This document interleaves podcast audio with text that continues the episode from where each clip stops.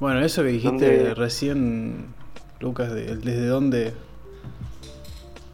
Desde dónde se, claro, que, se encaran. Claro, claro. A mí me parece que eso es, es fabuloso, ese tema. Me parece que es fabuloso porque eh, el desde dónde salgo a hacer algo hace la diferencia. No importa después.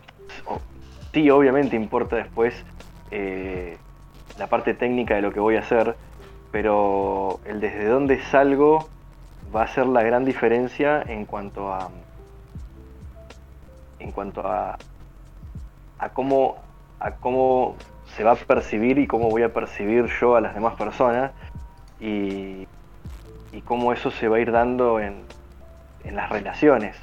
Porque al final de cuentas está buenísimo que hagamos un montón de teorías económicas, un montón de teorías políticas, un montón de teorías de, todo lo que se nos ocurra, pero si nuestro desde dónde es eh, no, no es sano, no es sano me refiero a que es limpio, a que es eh, sincero. Sincero es que no tiene, no tiene, eh, no, no, no tiene cera, cuando se rompió un jarrón, cuando se rompió un jarrón, lo, lo, armaban con cera para venderlo de vuelta y te estaban metiendo el perro, digamos. Entonces de ahí sale la palabra sincero. Ah, no tiene cera, que no, que no es, que no es falso, que no te está dando algo trucho, algo, algo, algo que no es verdad. desde un lugar genuino. Eh, claro, y desde ese lugar, eh, porque al final de cuentas todo termina en las relaciones entre las personas todo lo que, lo que termina sucediendo, hablábamos recién de, Bitcoin, pero al final de cuentas, esa actitud que decían de, de, querer eh, ver cómo maximizar, cómo ganar, cómo es, no me importa tanto eh, mi, entorno. Y, eh, y, lo único que me importa es ganar plata. Y no digo que esté mal, está buenísimo que ganemos plata, todos queremos ganar más plata. Pero cuando eso significa que no me importa los demás y ese desde dónde va destruyendo, va, va carcomiendo todo lo demás. Me parece, por eso me parece que está buenísimo lo que decía lo que decía Libertario Norteña. Sí, si no, si no nace desde el lugar correcto, a la larga puede llegar a estar condenándose a sí mismo al fracaso por Encima es gracioso porque es también un poco poético en el sentido de que la, avaricia por, enriquecerse y perdiendo de vista de dónde nació todo eh, puede ser lo que justamente te lleve al fracaso al final, como de película, digamos, en ese sentido. Es que, es que probablemente, eh, creo que ayer lo decía, sí, ayer lo decía, eh, lo decían, no, ayer no, el domingo, lo decían en el, en el chat, que probablemente todos los momentos en los que se destruyen eh, las grandes civilizaciones, está muy inmerso eso. Está muy, eh, muy, muy agarrado esa parte de, de, que la sociedad se, se, corrompe. Se corrompe no en el sentido religioso, sino que se corrompe en el aspecto de que eh, ya no me importa mi entorno, y, se empieza a desgranar, ya deja de tener valor. las interacciones dejan de tener valor, las interacciones con el otro. Sí, de hecho, mira, mi, gran revelación con, con este proyecto que es la Eterna Vigilancia fue justamente empezar empezar a plantearme las cosas a partir de, justamente de esa idea de, que no todos son sistemas políticos que llevan a un, eh, a un, cierto objetivo, a una cierta meta, a un cierto a una imagen de sociedad, sino que eh, lo único que realmente hay son relaciones humanas y que siempre importa de dónde nazcan esas relaciones humanas para, para determinar a dónde van a, a dónde van a terminar esas, esas relaciones humanas. Determinar, bueno, ahí tenés otra cuestión ah, etimológica. Ah, claro, determinar. de terminar. Excelente, buenísimo.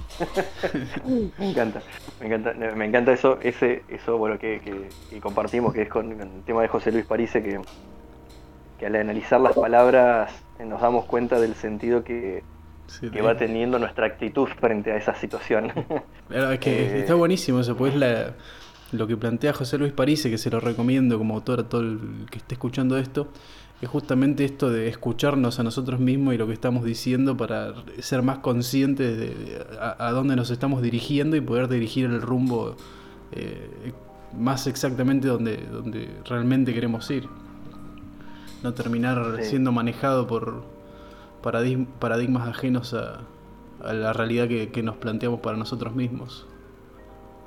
Claro, a mí, a mí me pasó que yo llego eh, al mundo de del anarquismo eh, desde, desde, un lugar que no es ni político ni,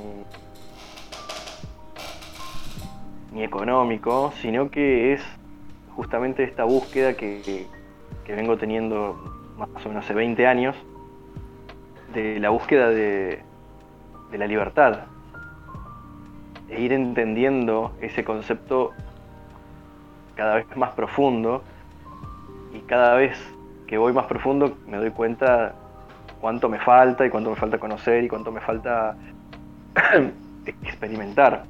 A mí una de las cosas que más me gusta que, siempre me gusta hablar es que está bueno, está bueno experimentar, está bueno, em, está, está, buenísimo y es re importante leer y estudiar y, y hacerse de conocimiento, pero lo único que hace que, que eso se vuelva real y que eso se, convierta en algo dentro de nuestra vida es experimentarlo, vivirlo, ponerlo en práctica, ponerlo en juego. Y ahí nos vamos dando cuenta de eso que vos decías, en ese poner en juego, que es ponerlo en palabras, pero ponerlo en experiencia, nos damos cuenta de que un montón de cosas que las creíamos, que creíamos que la teníamos re clara, eh, cagamos a golpe hasta que hasta que podemos vivirlo y, disfrutarlo. No sé, voy a poner el ejemplo de mi nena. Yo, yo tengo tres nenes. Y mi hija mayor está aprendiendo a andar en bici. Y yo podría estar explicándole las ruedas, los pedales, la, el equilibrio. Mostrándole videos de bici todo el día mostrándole 6 millones de videos de bici, que hay 45 mil. Pero hasta que ella no se sube y pedalea y se cae, e intenta, intenta, se golpea, llora, le duele, hasta que no experimenta eso durante un tiempo, no, no sabe andar en bici. Y, a mí me parece que eso es crítico porque nos hemos, nos hemos acostumbrado, el sistema educativo nos enseña a a no experimentar, a que el conocimiento es eh, simplemente libros. Y no digo que esté mal, es, primordial, porque desde ahí, desde ahí podemos poner en juego cosas nuevas, pero, pero si no las ponemos en juego no, no tenemos nada.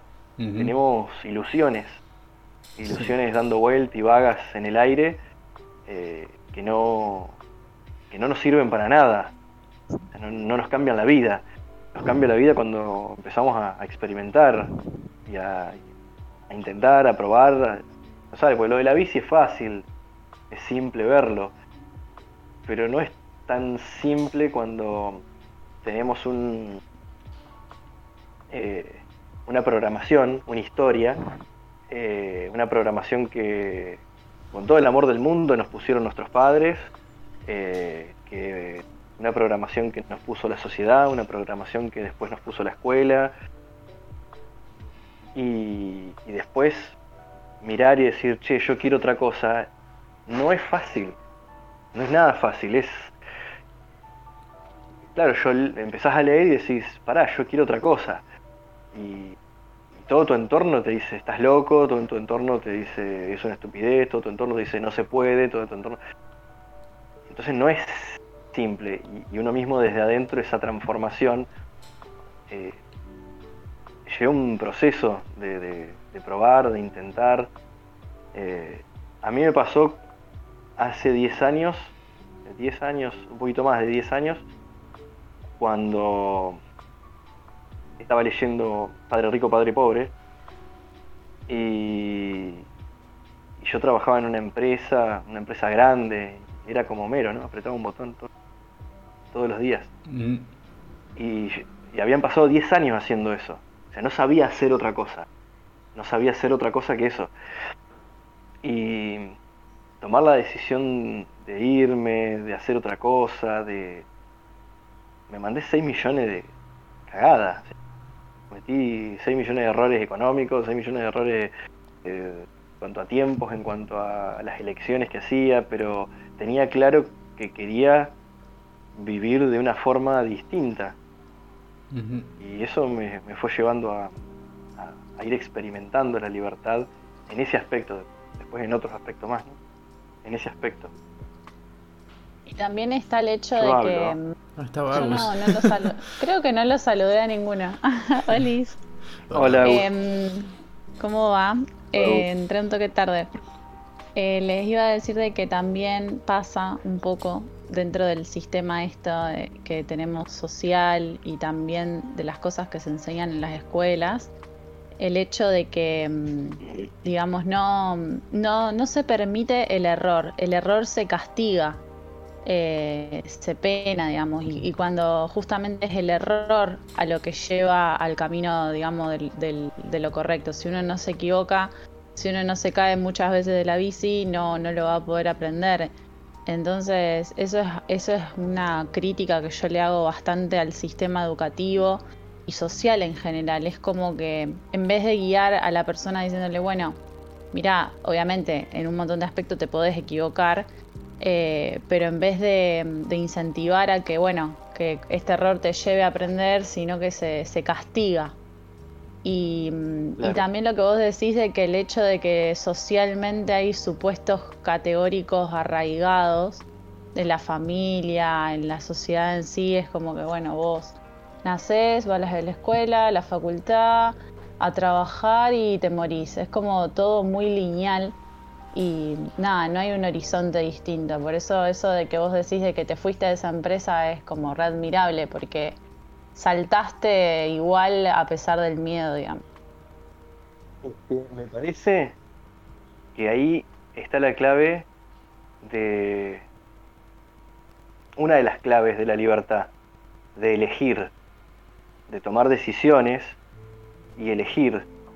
Y eso muchas veces implica estar totalmente fuera de foco de lo que los demás quieren, esperan, les gustaría, están acostumbrados y los, los descoloca y a veces con buenas intenciones te dicen no, no, no te vayas que está, eh, está la muerte del otro lado, está la destrucción, no, no, no, no hay nada. Y no, no, no necesariamente es así. me, parece fascinante eso. Me parece fascinante también el tema de la educación, que está diseñada en un momento específico de la historia. Todo lo que nosotros leemos, las teorías que leemos, cualquier cosa que, aprendemos y que estudiamos, eh, tienen una, están atravesados por una historia y por un momento histórico. Y, y en ese momento histórico que nace la educación como la conocemos, conocemos más clásica, digamos, más todos los días, estatal y no estatal, es eh, que está basada en la necesidad de gente que obedezca. Gente que obedezca, gente que, que no. que haga lo que se le dice y nada más.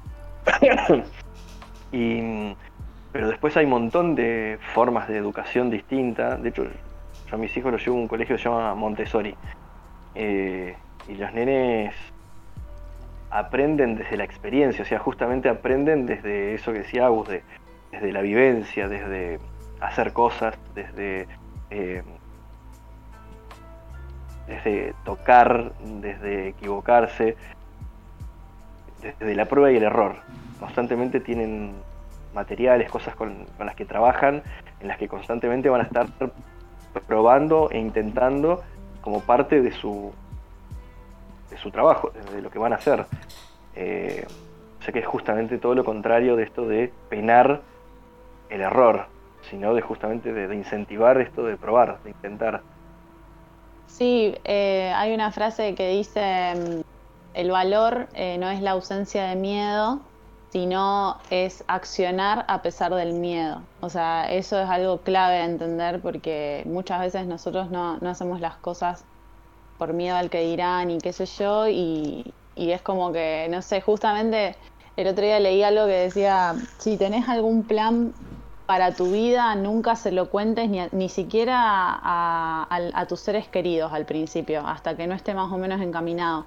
Porque a veces hasta las personas que más nos quieren y nos conocen, eh, tiran abajo todos los proyectos o todas las cosas que uno tiene en mente por el simple hecho de que son cosas desconocidas o novedosas o que o nada por prejuicios digamos no entonces es como que a veces hasta ellos mismos eh, juegan en contra en la cabeza de uno. Es que ahí es donde hasta que uno no tenga sí, eh, donde por ello a mí me hace preguntarme qué tan qué tanto determina la visión que tenemos de la realidad todo el sistema de adoctrinamiento que hay y todo esto preestablecido que sobre lo que nos hacen transitar la vida porque desde que empezamos ya es como que las pautas ya están puestas, eh, se nos establecen cuáles son nuestras metas y cómo alcanzarlas. O sea, toda nuestra vida parecería que está predeterminada.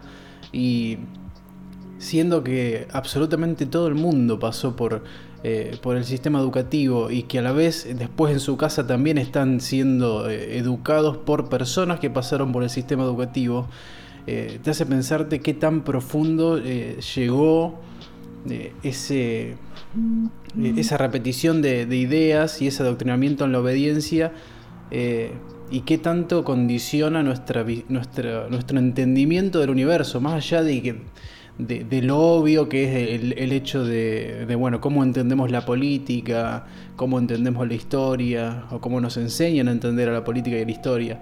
Eh, más allá de eso, digamos, ¿cuáles, cuáles son los, los aspectos más sutiles y a la vez más esenciales que cambió el hecho de haber, o que condicionó y, forjó el hecho de haber eh, pasado la mayor parte de nuestra vida eh, dentro de ese sistema y viviendo bajo las reglas de, ese sistema, que no es simplemente que nos enseñen, no sé, peronismo, que nos enseñen el sistema presidencialista y demás, sino que nos condicionan a pensar eh, cómo opera la realidad, no solamente cómo opera la política y, cómo debemos comportarnos como ciudadanos y demás.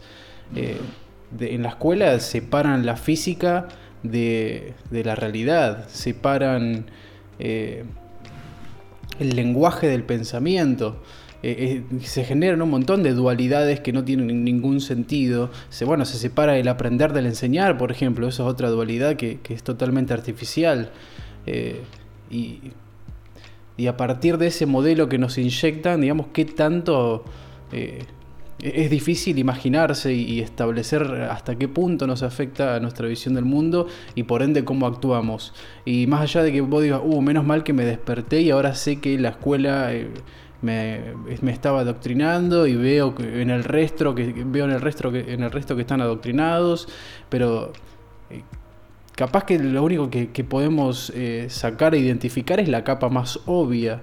¿Cuál será la, eh, ¿Cuáles serán los factores más sutiles, pero igual de importantes, que, también condicionan nuestra visión de cómo opera el universo y por ende de cómo tenemos que movernos nosotros y, bueno, de las decisiones que tomamos?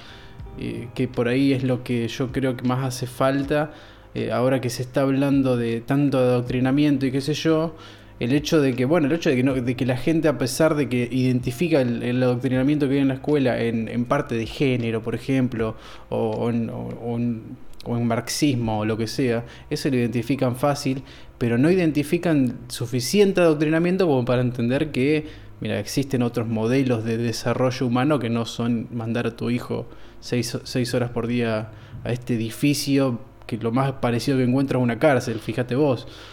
Así que, bueno, eh, por eso está muy bueno que, justamente vos menciones esto de que mandás a tus hijos a, a, una Montessori, que me parece que lo, interesante de ese tipo de modelos es que cambian el, paradigma por completo y ya no se trata más de un modelo de obediencia y de, preestablecer eh, eh, metas y, el camino a recorrer, sino que se respeta mucho más la, iniciativa interna de, que tiene todo ser humano, pero que se, se fue apagando eh, año tras año con el sistema educativo tradicional. Sí, sí, sí, me parece que eso es clave, porque también nosotros estamos en un proceso de estar limpiándonos de eso. Porque más allá de que, como hablamos hoy, tenemos un montón de conocimiento y lo vimos, pero lo vimos afuera. Me parece que la clave es cuando nos empezamos, empezamos a verlo adentro. Porque es re fácil verlo afuera, es re fácil verlo en la escuela, verlo en los políticos, verlo verlo, verlo afuera. Pero me parece que es súper importante poder buscarlo adentro, porque cuando lo vemos afuera es porque estamos tratando de ocultarlo de adentro. O sea, no, es que, o sea, no es que cuando lo vemos afuera y nos enoja. Lo miro lo miro afuera y me enoja y que probablemente yo esté ocultando adentro ese adoctrinamiento. Es que, justamente. lo estoy viviendo. Justamente es parte, ¿no? es, parte de ese adoctrinamiento el entender la realidad como algo puramente externo, a lo cual nosotros simplemente actuamos como un mero eh, observador y cada tanto un participante. Digamos, cuando nos dejan, participamos y vemos cómo reaccionamos a eso. No nos, jamás nos enseñan a, ser más eh, retrospectivos y, Los actores. Claro, y, y vernos como. vernos como como creadores y eh, activos de esa realidad y, entender que todo nace adentro nuestro. Eh, justamente el paradigma en el que nos educan es el, entender la realidad como algo externo sobre lo cual nosotros no, tenemos ningún control y simplemente tenemos que, acatar órdenes, digamos, que, que vienen del, del, entorno. Hablando un poco de eso, me identifica mucho porque yo desde que tengo desde que tengo memoria y voy al colegio siempre he sentido el colegio como algo muy limitante como que todo el tiempo este, me aplastaban que no podía hacer este lo que yo quería o no podía como decía el Amish eh, explorar más llevar digamos este, ir a otro a otros puntos para eh, experimentar distintas cosas. Y me frustraba mucho, muchísimo. Incluso hasta cuando salí de la, de la secundaria fue como una liberación para mí, porque implicó poder dedicarme de lleno a lo que yo quería. Así que si el sistema educativo actual es muy nefasto y Incluso la gente, los mismos profesores lo saben. Yo me acuerdo que una vez estaba, yo le pregunto a un profesor, profesor, ¿por qué, la, ¿por qué el colegio se parece tanto a la cárcel? Y, y me sabe que me respondió, así de manera fría, eh, porque hay que educarlos y corregirlos para que sepan vivir en sociedad. Boludo, o sea, es nefasto. Y así seguramente piensa el promedio, ¿no? Obvio. Sí, sí, sí. Igual, a mí me, gusta esto de charlar esas cosas y, revisarlas así de, la historia, pero me gusta, me gusta mucho venirme a hoy y, hoy ver cuánto yo estoy experimentando de, de lo que quiero, cuánto yo estoy, si pongo la balanza cuántas cosas estoy haciendo en automático, el trabajo, eh, la familia, el lugar donde vivo, yo un montón de cosas que las estoy haciendo en automático o las estoy haciendo porque quiero hacerlas, porque quiero experimentarlas. Y, eso lo tengo que hacer hoy, porque está, es re importante mirar el pasado y ver qué cosas eh, adoctrinaron, qué cosas pasaban, pero me parece que es crítico que podamos hoy estar mirando qué cosas, porque eso es muy difícil, eso es lo que pasa. Porque es muy difícil mirarnos y decir, che, esto lo estoy viviendo en automático. Esto lo estoy viviendo en automático, no tengo idea si me gusta, si no me gusta, si es algo que yo realmente quiero hacer. Y poder mirarme y observar eso y hacerme cargo es doloroso. Entonces es más fácil quedarnos en otros o el pasado. Que no está mal, está buenísimo que miremos el pasado y podamos aprender del pasado. El problema es cuando solo nos quedamos ahí y nos estamos perdiendo de revisar hoy si no estamos haciendo exactamente lo mismo que hacían eh, esos profesores o esos padres o quien sea que nos adoctrinaron, porque hoy ya está, ya está, la escuela ya está, ya se terminó, terminó la escuela, se terminaron un montón de cosas, el problema es que siguen adentro nuestro, limitándonos, pero ya no tienen real poder, tienen poder porque nosotros no los estamos viendo, están siendo transparentes para nosotros. En, algunos conceptos le llaman creencias transparentes o en, el coaching le llaman creencias limitantes. Pero a mí me gusta el concepto de creencias transparentes porque es una creencia que yo sigo arrastrando porque la muestran mis vivencias y la muestran mis vivencias en relación con los demás, con otras personas, muestran que yo sigo pensando algo, pero es transparente, no me doy cuenta cuál es esa creencia que me lleva a accionar de una forma y en ese accionar entro en un, en un loop, en un loop de, que yo, por ejemplo, de discusión con, con, alguien de mi familia, después de esa discusión eh, como que se tranquiliza, vuelven las situaciones que generan la discusión y otra vez volvemos y, y quedo constantemente en un loop. Y ahí no vamos a hablar ni de economía, nada, las relaciones con la familia porque en las relaciones con la familia puedo estar siendo un dictador. ¿O no? Sí, es que justamente eh, eh, responde eso también al modelo que, se inyecta desde, la, desde la, niñez. Siempre alguien tiene que estar a cargo, eh, por ahí es un modelo muy verticalista, pero... Y, ahí está la clave, está la clave de que nos observemos a nosotros mismos. Porque si no nos observamos a nosotros mismos, seguimos viviendo en un formato creyendo que no. Creyendo que no porque conocemos la teoría de eso, pero en la experiencia sigo viviendo en ese formato, pero en realidad eh, no me doy cuenta, es transparente. Pero mi accionar lo muestra. es el autoconocimiento que te ayuda a determinar qué, qué están impulsando tus, tus acciones y de esa forma saber hacia dónde te estás dirigiendo. Y cuando ves hacia dónde te estás dirigiendo con esas acciones que están siendo impulsadas por una serie de patrones mentales que te metieron a vos desde chico, te das cuenta de que tanto tus objetivos en la vida como la forma de alcanzarlos han sido predeterminados y que vos no tenés nada que ver.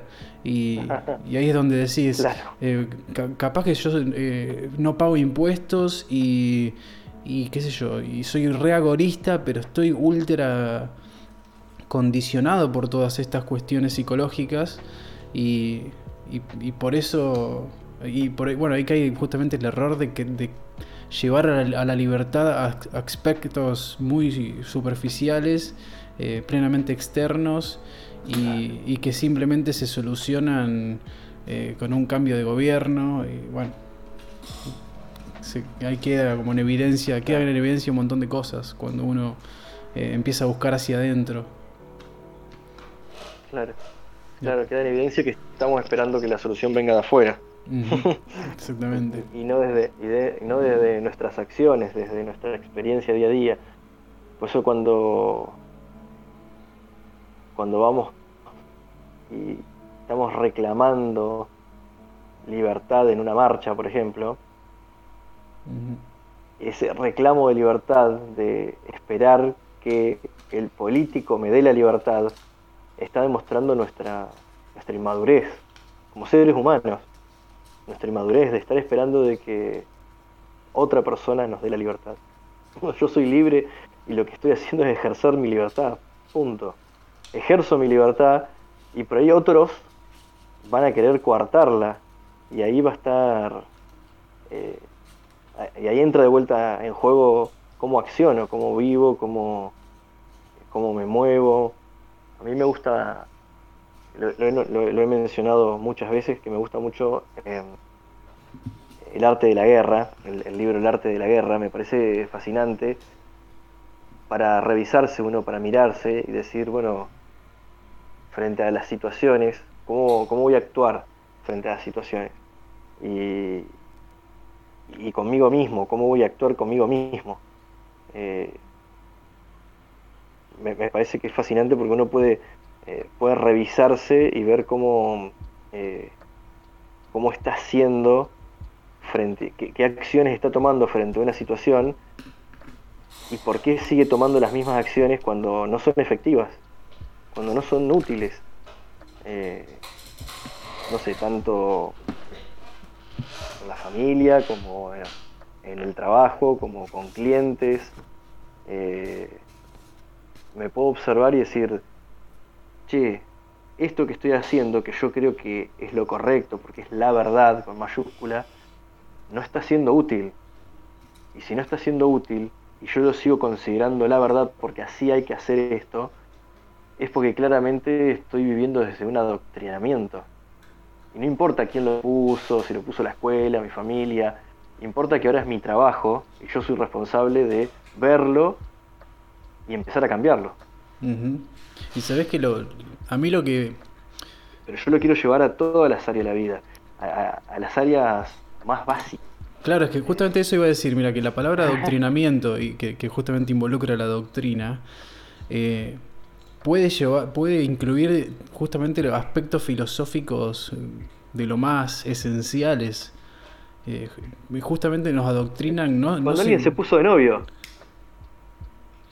¿Cómo? Algo tan tonto como cuando alguien se puso de novio. Claro, porque alguien se puso de novio y la, la, la idea de amor de una persona es eh, no sé, ganar plata y, que esté bien eh, la familia y, la idea de amor de la otra persona es eh, recibir regalos y probablemente las dos cosas están bien. Las dos cosas están bien. Y, no, y no estamos hablando ni de, ni de economía, nada, pero empieza a haber rispideces y peleas por dos cosas que están bien, que no, no, no, no, no, están mal. Pero ese adoctrinamiento que uno tiene, que cree que esta es la verdad y cómo se tienen que hacer las cosas, hace que las personas no estén juntas porque no puede apreciar cómo el otro muestra el amor y no puede disfrutar de dar amor en una forma distinta. Y fíjate que nos fuimos totalmente de lo económico, pero eso, eso es un adoctrinamiento también. Sí, bueno, es, justamente... Yo pienso... Eh, y, dale, dale, y eso hace que, las familias, que las familias, por ejemplo, se quiebren, que los amigos se separen, que por, por la simple razón de que no estoy dispuesto a observar mi adoctrinamiento. es como creo que tengo que... ah, voy a poner un ejemplo mío y de mi señora que está allá en la cocina escuchando también.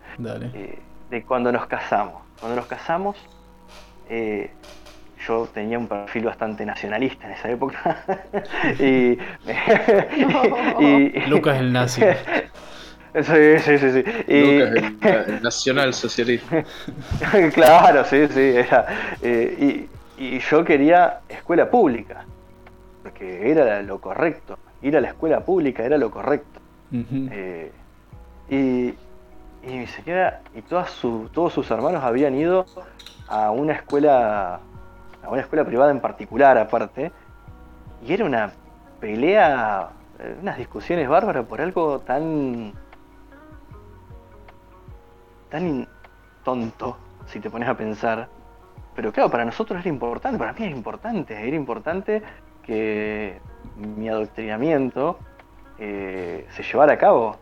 Claro, además actúa como una, como una suerte de axioma que no se cuestiona, sino que era como que esto es así, digamos, no me pregunte por qué, como por qué el pasto es verde, el pasto es verde, ya está. Tiene que ir a escuela pública, sí.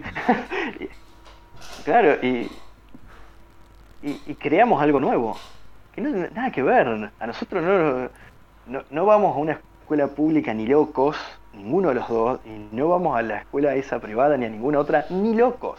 Te están diciendo que sos sexista porque tenías a tu mujer en la cocina. Ah, no, está, está trabajando. Tienes que ser. no, no, no, está trabajando, está trabajando. Estamos aprovechando que los niños se acostaron temprano y ella, y ella, ella trabaja. eh, y sí, su lugar. yo, y yo, y yo vagancia con ustedes charlando. Eh, y no, pero em, me parece, me parece fascinante eh, eso, esa, esas situaciones que se dan en el día a día. En el día a día, cuando podemos observar que nos enojamos o que algo salió mal y que estamos sufriendo, es la oportunidad de darnos cuenta que ahí, atrás, hay un adoctrinamiento.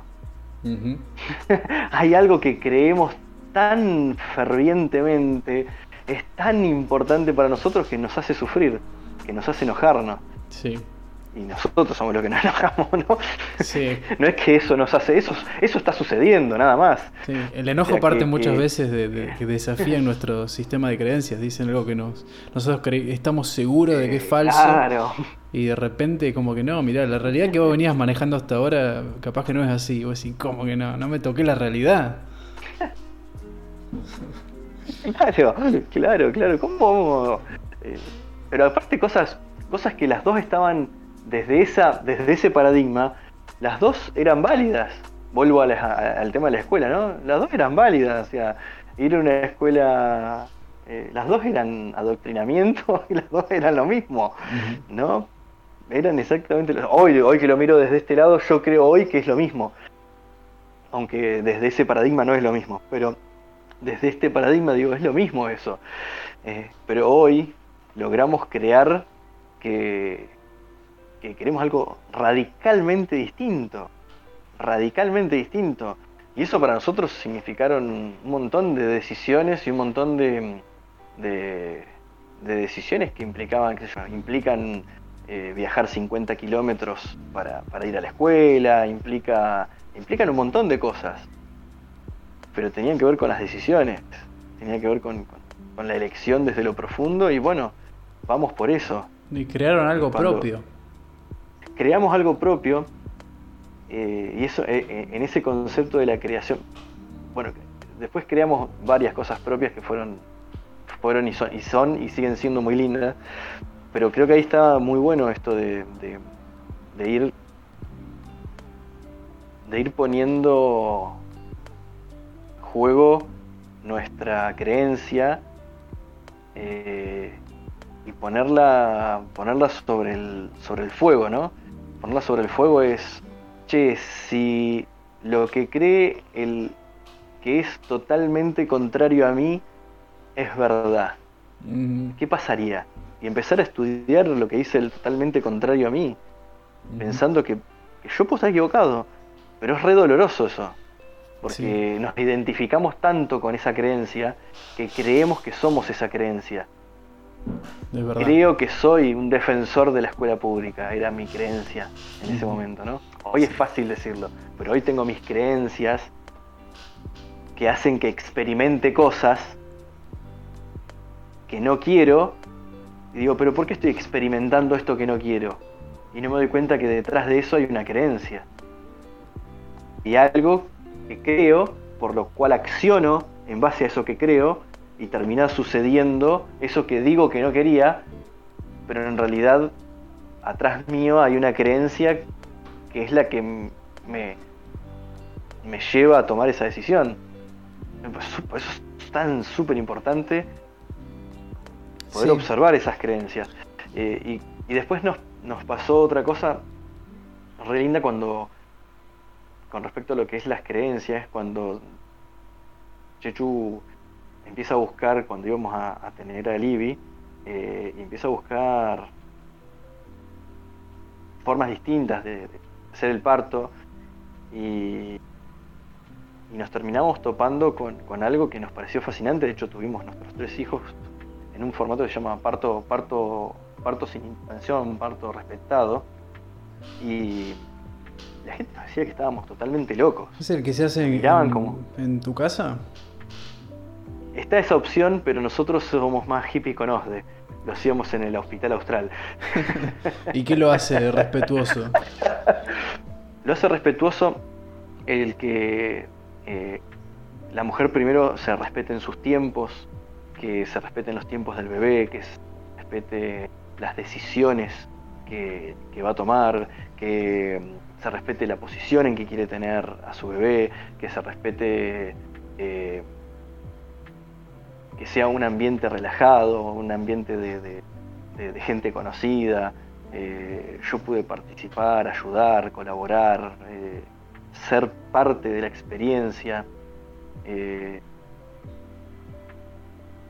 y eso, saber todo, o sea, saber de antemano todo lo que iba a pasar y todas las opciones y todas las, las opciones y técnicas para, para, colaborar y para ser parte de eso, eh, ser una parte 100% activa de, esa experiencia. Porque hoy esa experiencia, ustedes, la mayoría están re lejos de eso. o no, capaz que no tanto, pero, pero, pero es una experiencia, es la experiencia de la vida. Es la experiencia del nacimiento, es una experiencia... Eh, hoy, hoy parecen solo palabras, pero a mí la gente me decía, es un momento de luz. Yo decía, me están flasheando estos locos? ¿Qué, delirio me están diciendo? Y de repente, la gente que me lo estaba diciendo, eh, del grupo, ¿no? Que ya habían tenido otros hijos, era un ingeniero, y que yo, por mi trabajo, conozco los ingenieros que son bastante duros y personas muy, muy toscas muy en forma de... Sí, sí, son bastante Bastante no le, vas a venir con, no le a venir, no le vas a venir con duendes, ¿viste? Claro, no, no, no. Y el chabón me decía, no, es un momento de luz. Este tipo, pues yo soy medio así, viste, medio hipón, pero. medio hipón, más o menos, ¿no? Hippie conoce. Eh, pero, pero. Eh, pero que me lo diga, claro, pero porque yo digo, digo eso porque soy psicólogo social, ¿no? Eh, pero pero, pero que me lo diga un ingeniero, para mí era como muy loco. Ahora, cuando uno experimenta ese momento, se da cuenta de lo que estás hablando. Pero para experimentarlo, tenés que experimentarlo en libertad. No podés estar en una especie de cinta transportadora donde eh, lo único que importa es eh, si el médico está eh, bien y si va a salir a la hora necesaria para poder irme a comer el asado. No, me parece espantoso. Claro, parece tipo un trámite, ¿viste? Es como... Eh, de hecho, hoy es un trámite, vos te elegís a la hora que sale el nene.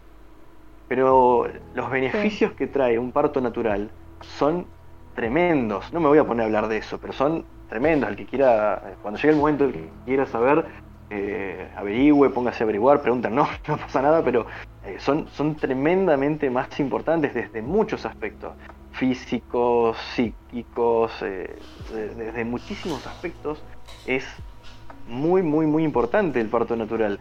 Eh, y bueno, pero no, se convirtió en un trámite, pero se convirtió en un trámite y yo puedo decir, uy, qué jodido los médicos, qué jodida la, la, la, ¿cómo se llama? Los hospitales, porque claro, es mucho más costoso eh, meter un epidural, meter una sala de parto, meter eh, una, un, una, ¿cómo se llama? Un lugar donde estar dos o tres días, una operación, o sea, eso tiene un costo distinto a un parto natural. Sí, no tiene costo prácticamente. Me parece que todo lo que estás diciendo suena que eh, una, una, experiencia. Hay un negocio atrás. Claro, una hay un negocio atrás. Exactamente, de una experiencia que en su momento puede haber sido vista como sagrada, se transformó en un mero negocio. Pero si yo, si yo me quedo en todo eso, me quedo en, uy, los médicos, uy, y me quedo en todo, esa, en todo ese delirio, me pierdo la oportunidad de buscar formas de elegir, o de elegir hacer eso, hacer eso, ese, ese, formato, pero el tema es el desde dónde que hablábamos hoy. ¿Desde dónde estoy decidiendo? ¿Estoy decidiendo desde esto que quiero y que tengo ganas de experimentar? ¿O desde tengo miedo a? Claro. Eso para mí es tremendo. Si cada cosa que experimento, la experimento de desde no voy a hacer esto porque tengo miedo a, o voy a hacer esto porque tengo miedo a, me parece tremendo. Sí. A mí me parece tan, tan terrible eso. Eh, me, voy a quedar en mi trabajo porque, y aparte parece, aparte lo disfrazamos, ¿no? Eh, me voy a quedar en mi trabajo porque quiero eh, darle un buen pasar a mis hijos. Mentiroso, tenés miedo. Eso es muy curioso. Mentiroso. Eh, Lucas, por este, ¿Mm? Por la sencilla razón de que el miedo es, uno de los peores consejeros que puede existir. Y a mí siempre me hace acordar esa cada vez que hablan sobre miedo a elegir y cosas por el estilo. A cuando yo le, yo le tenía mucho le tenía mucho miedo en, su momento este, a las alturas. Y me acuerdo que siempre la gente me contaba de que cuando, cuando iban a escalar o cuando iban este, a andar en avioneta, todo eso, eh, que era una experiencia muy linda y que al comienzo sí tenías miedo, pero que después se iba. Pero yo siempre estaba cerrado en esa idea del miedo y me, me autojustificaba, incluso hasta en algún momento me imaginaba estadísticas de gente muriendo, ¿entendés?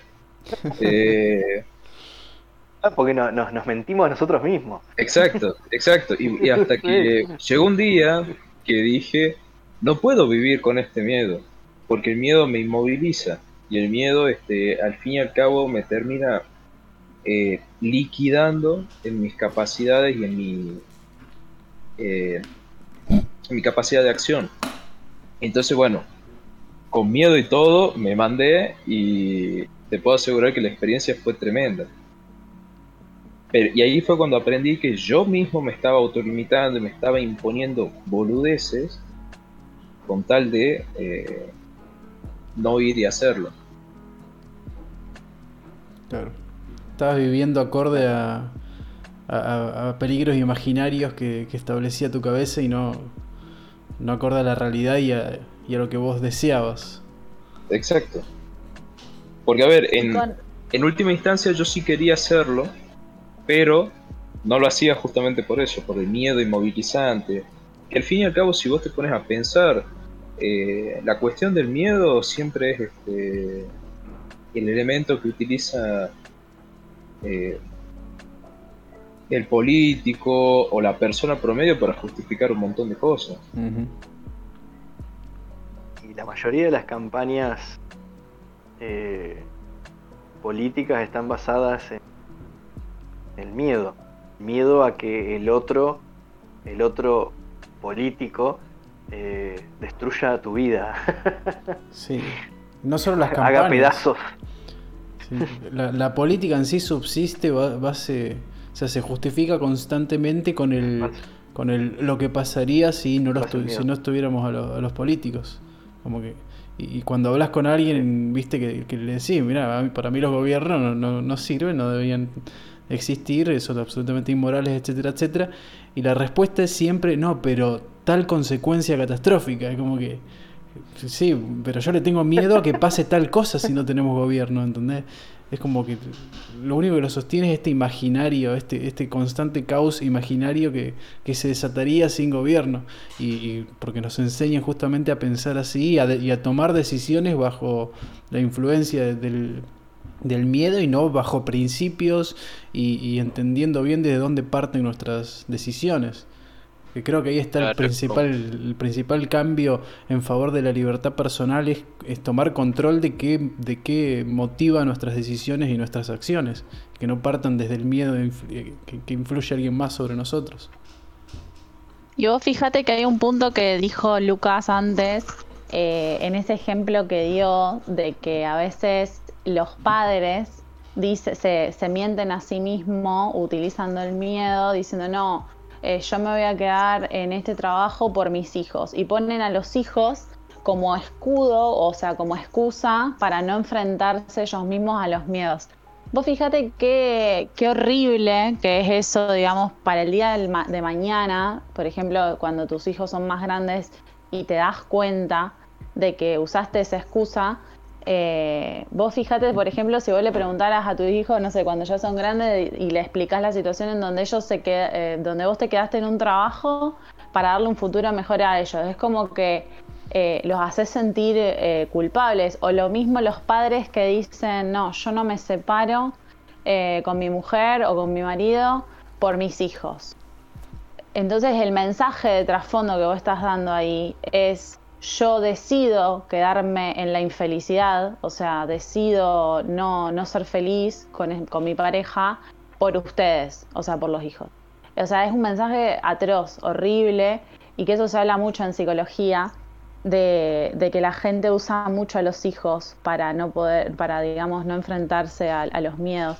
Y otra cosa que decías también que me, que me re gustó, eh, Lucas, cuando, cuando decís que nosotros eh, nos creemos esos supuestos categóricos que nos imponen, entonces es como que nosotros somos nuestras ideas.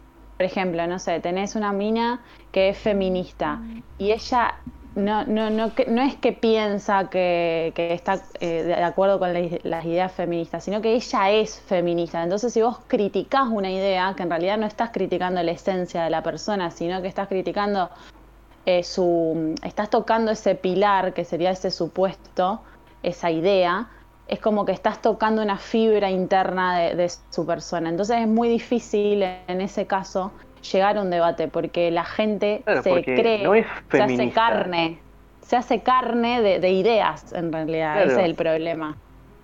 Por eso es tan difícil salir de nuestra idea por eso es tan difícil poner en duda nuestra idea, porque estamos, estamos tremendamente... Pero yo quiero llevarlo a cada uno, ¿no? Porque nosotros también decimos, o podemos decir yo, podemos decir, soy anarquista. ¿Y eso qué significa para mí? Porque soy anarquista, ok. Eh, ¿Estoy experimentando eso? No. Y entonces...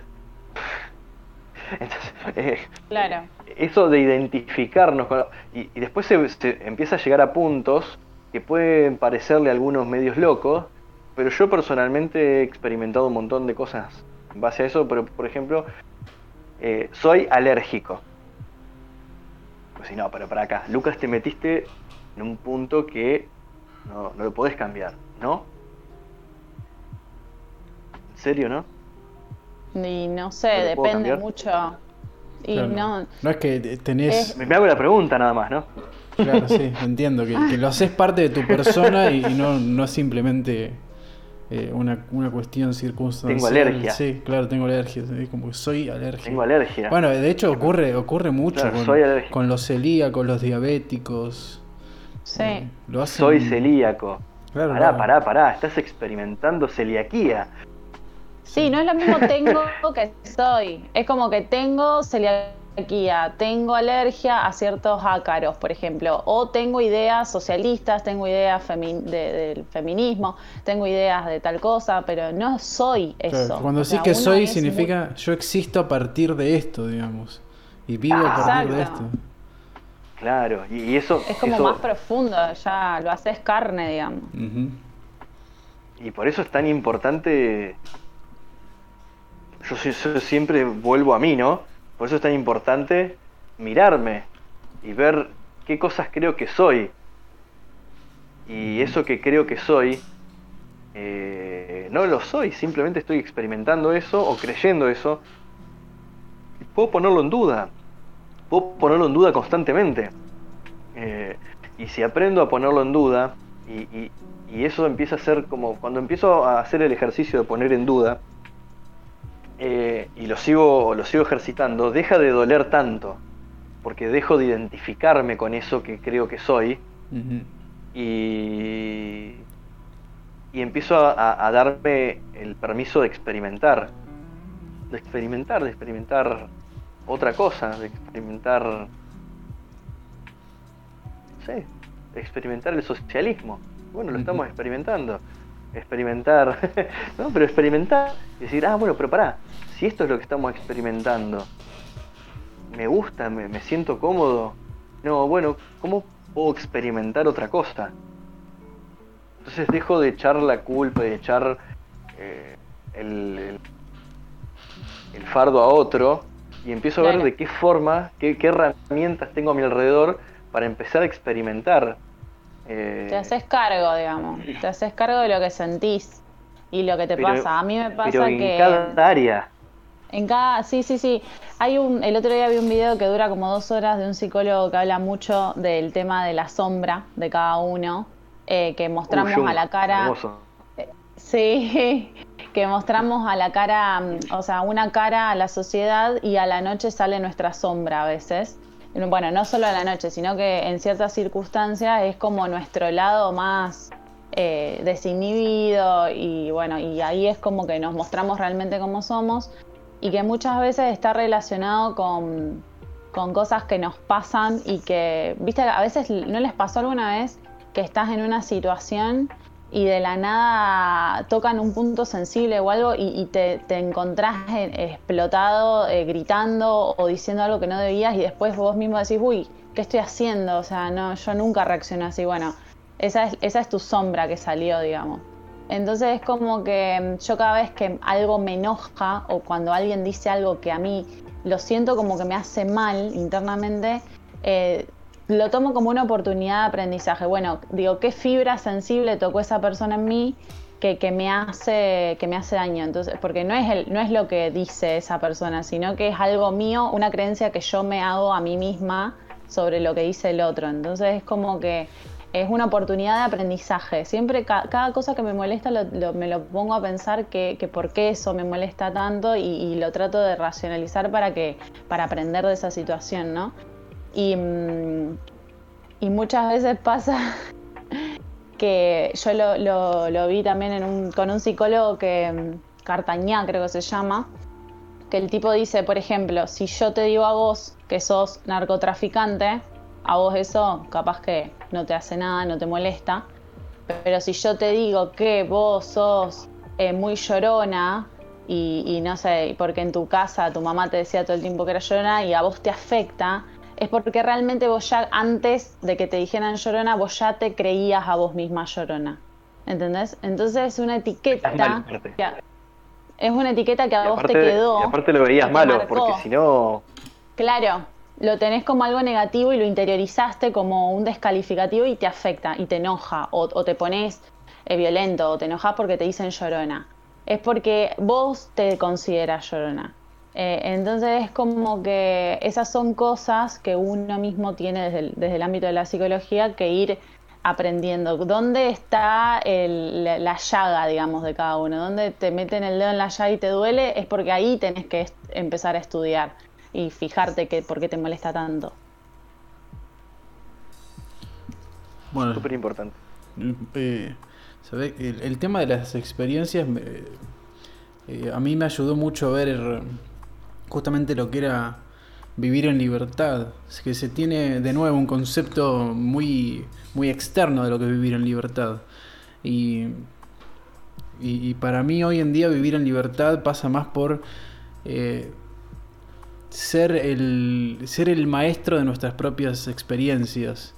Y, y ser quien, quien las interpreta, quien las, quien las entiende y no siempre ser eh, explicado por alguien más y, y ser nosotros quien, eh, quien junta el fruto también de esas experiencias y, y bueno, de esa forma es que somos dueños de nuestra vida, no simplemente quedándonos con la totalidad de nuestros salarios, sino que hay, cuestiones más, más, más internas y personales que hacen al ser humano tan complejo como es. Eh, hay, sí.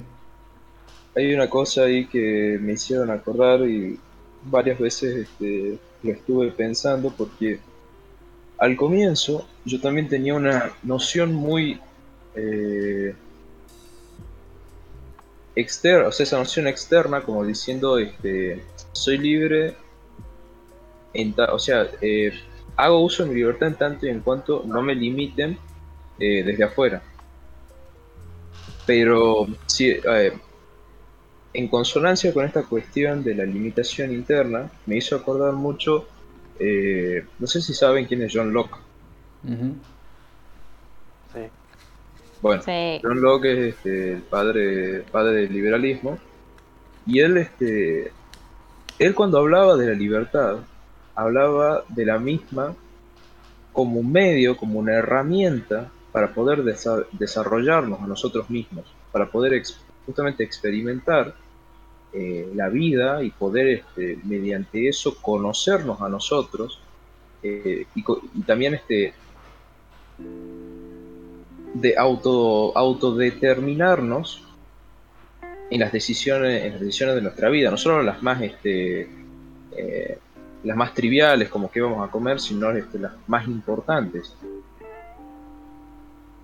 y esa, esa noción como que se fue, sea, y eso es necesario para poder alcanzar la felicidad. Y al final, eh, con el paso del tiempo, de alguna manera esa noción se fue perdiendo y pasamos a tener, eh, pasó a tenerse esa cuestión de que, no sé, yo soy libre si me puedo ir a comprar este, un helado sin impuestos. y nada que ver. O, sea, sí, pero no es todo. Claro, digamos, ahí está siendo libre en términos eh, puramente fiscales, digamos. Exacto. Que no es, no es todo, no abarca toda la realidad. Es que eso va a suceder como un descarte de la gente haciéndose libre desde adentro. O sea, la, herramienta económica va a ser usada, la herramienta económica eh, basada en la libertad, va a ser usada en base a que las personas vayamos siendo más libres. Porque si porque va a terminar corrompiéndose si no. Es lo que hablaban ayer de Bitcoin. Ayer del domingo. Eh, ¿Por qué se, va, corrompiendo? Porque la gente que la usa no está eh, experimentando la libertad.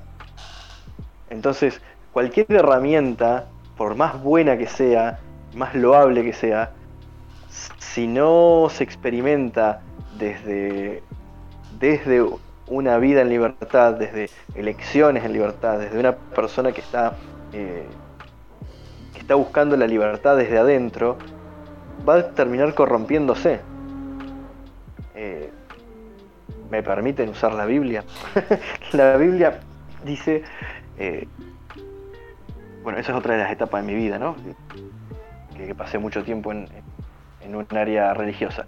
Pero pero, pero la Biblia es, maravillosa, diferente a, la religión que generalmente hace como más, más una cosa media trabada, pero, eh, pero la Biblia dice que si no somos fieles en lo poco, tampoco lo vamos a hacer en lo mucho.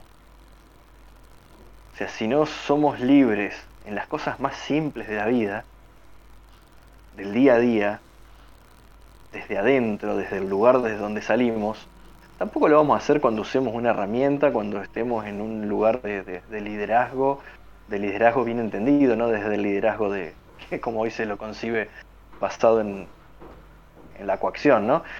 Eh, tampoco, tampoco lo vamos a hacer, porque si no lo experimentamos en las cosas chiquititas, que es donde se puede ver nuestro, perdón, nuestro em, nuestro lo que, lo que decíamos hoy, ¿no? Nuestra, nuestra oscuridad. Eh, en las cosas grandes nuestra oscuridad va a seguir estando y simplemente se va a mostrar en una forma más grande. Eh, por eso, en la medida que voy avanzando en relaciones más profundas, surgen de forma más potente nuestras mierdas se hacen más, más visibles. O sea, si tenemos una actitud eh, de enojarnos y, de gritar y, eso, en una relación de pareja, eso se va a acrecentar. No es que, ay, porque eh, mi pareja me, me, transforma, yo voy a cambiar. No, se va a acrecentar. Si no lo cambié en las relaciones más simples de personas que veo todos los días, y cuando tenga mis hijos, se va a acrecentar. Entonces, si no vamos viendo esos detallecitos que, que nos van pasando en el día a día, en las cosas simples, después lo único que va a pasar es que se va a agrandar. Y voy a tener un socio y va a ser un desastre. Un socio en una empresa, una sociedad, va a ser un desastre. ¿Por qué? Porque si no pude resolver las cosas básicas de todos los días con mi papá y con mi mamá, con mi hermano, ¿qué, cuánto más complejo va a ser eso con un socio? Sí, es que cuando, cuando, cuando las relaciones se, muchas veces las relaciones se complican y se arman conflictos y los, cuando los observas en frío te das cuenta de que hay todo un, entramado interno que, que, involucra a la familia, que involucra, a la pareja, qué sé yo, y capaz que te explota con tu socio de, de, la empresa, ponele. Entonces, por no estar en control de las cosas más esenciales de tu vida, terminás reventando por todos lados y tenés cero control de, de tus emociones. Pero que probablemente, probablemente yo esté teniendo el mismo problema, el mismo, la misma raíz del problema en todos lados. No sé, por ejemplo, eh, me llevo mal con mi jefe, tengo problemas con mi jefe, siempre tengo problemas con mi jefe,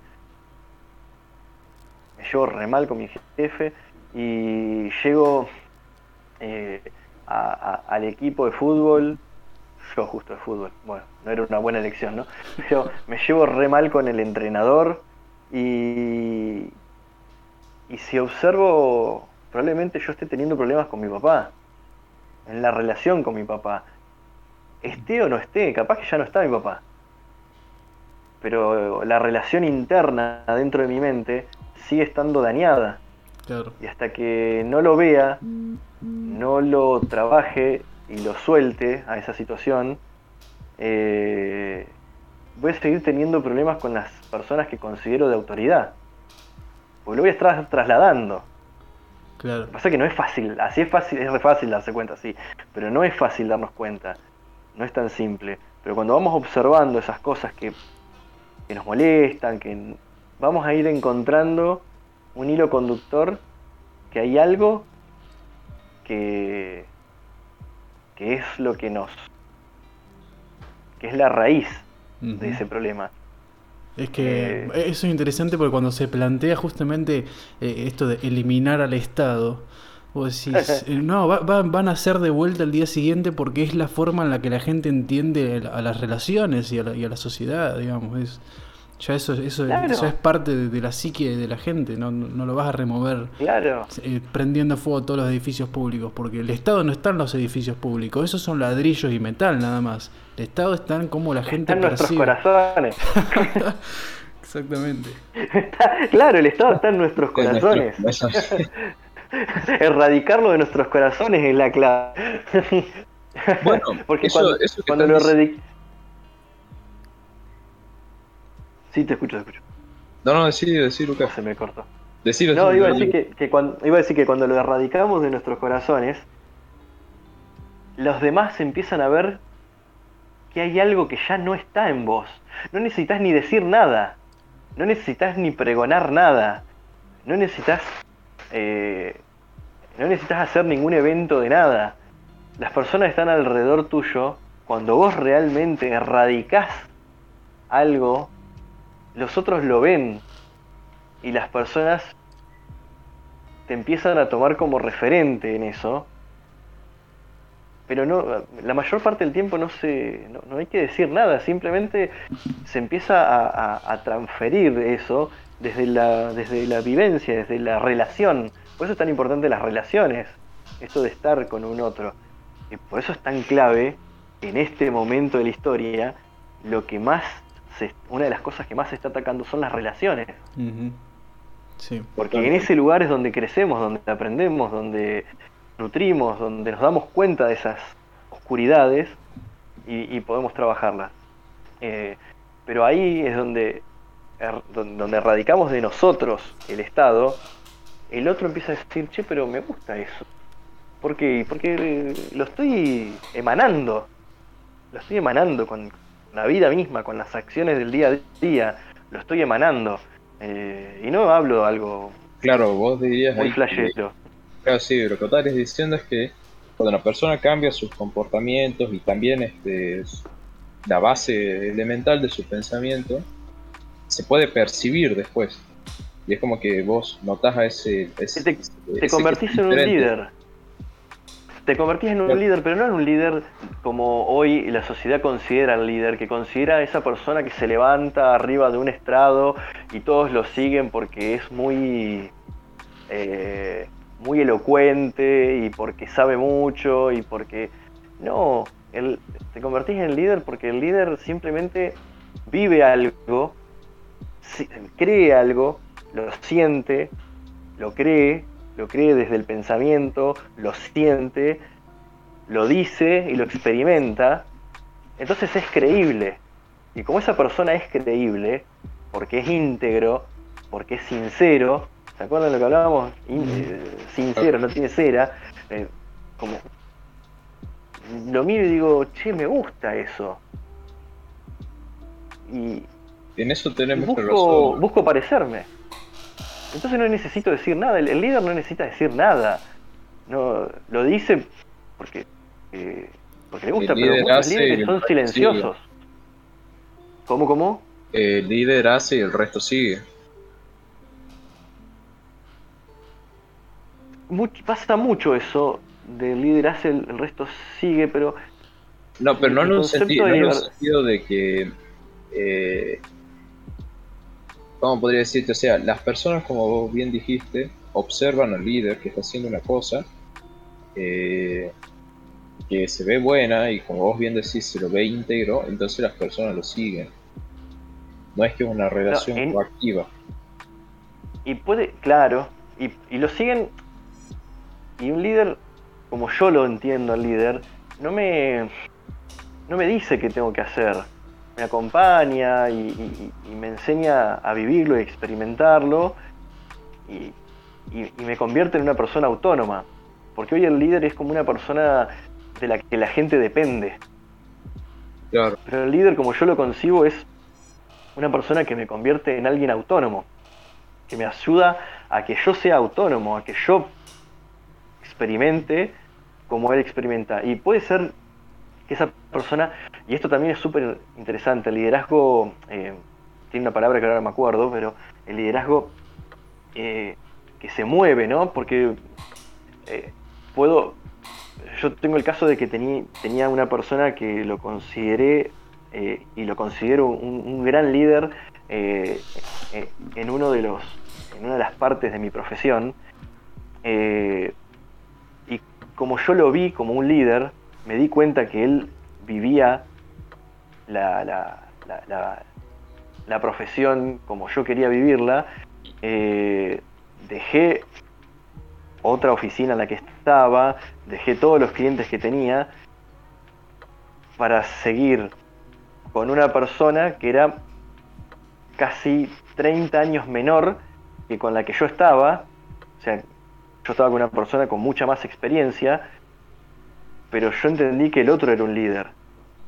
Y la verdad que con esa persona yo aprendí tanto que me pude ir a viaje a Río de Janeiro, viaje a Costa Malfitana en Italia, o sea, y era un pibe, pero yo vi que el flaco me podía convertir en alguien autónomo, me podía ayudar que yo me convierta en alguien autónomo. Eh, y no, no era alguien que me decía qué tenía que hacer. Yo lo miraba y él lo vivía, lo experimentaba todos los días, con sus errores, con sus equivocaciones, con sus idas y vueltas, pero él estaba dispuesto a, poner todo al servicio para, experimentar. Y, para mí eso es, clave, ¿no?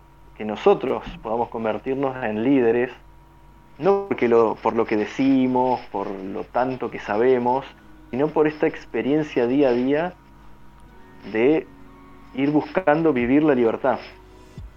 Porque después no necesito ni decir nada, los demás dicen, che, eso me gusta.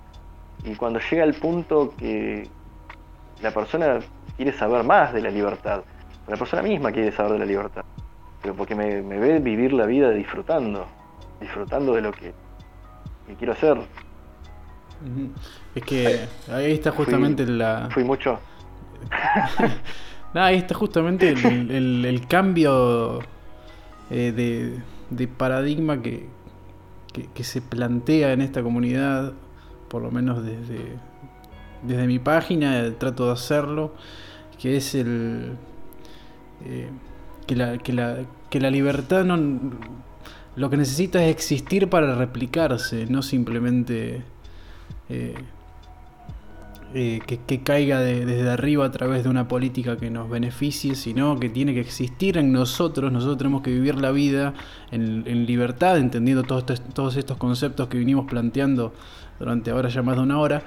Eh, vivir a partir de eso, o sea, a partir de lo que nosotros deseamos y, y, no siendo manipulado por creencias que nos, que nos hayan impuesto y que, y que esa vida en libertad sirva de ejemplo para más personas y que de esa forma se replique y que esa gente que empieza a vivir esa vida en libertad no sea eh, corrompible por un nuevo candidato, por un nuevo sistema, por una nueva narrativa que pueda surgir, puede ser incluso fuera de la política, porque son personas que se han inmunizado en cierta forma eh, a las narrativas que al final no, no, le aportan nada a su vida, pero que pueden apelar a su sistema de creencias previo y de esa forma eh, continuar en esta contaminación permanente de, de, bueno, de la experiencia justamente que es la vida y, y, y que me parece que gran parte de, de la sociedad que hoy está en cierta forma deseando la libertad, no sabe cómo empezar a buscarla y a, vivirla y a experimentarla porque todavía está atrapado en estos paradigmas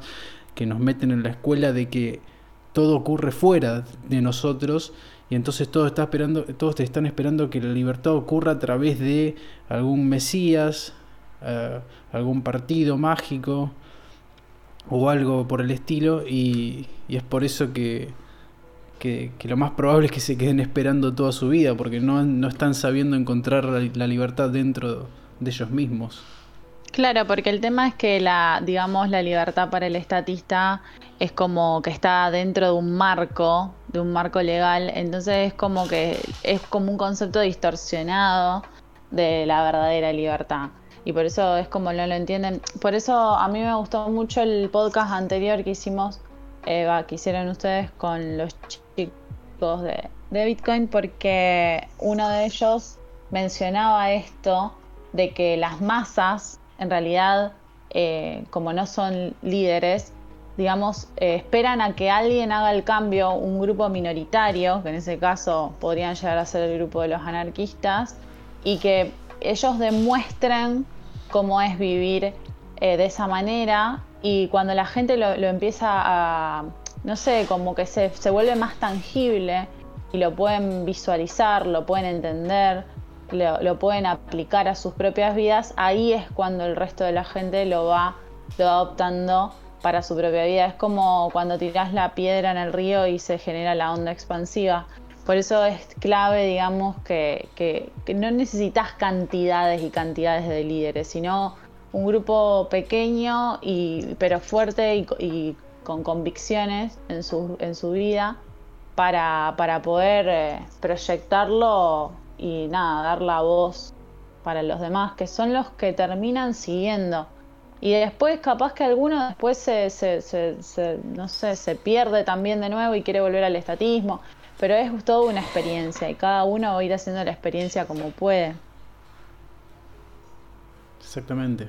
Justamente por eso lo traje a, por eso tenía muchas ganas de hablar con Lucas, porque eh, es la persona que, más veo que, eh, por lo menos que yo tengo contacto a través de esta comunidad, eh, que, está llevando casi al extremo de lo que le, le resulta posible eh, justamente estas ideas de, determinar dentro de uno mismo cuál va a ser el modelo de vida que va, que va a llevar a cabo y, desde qué lugar va a experimentar su, su existencia mientras, mientras la vida se lo permita.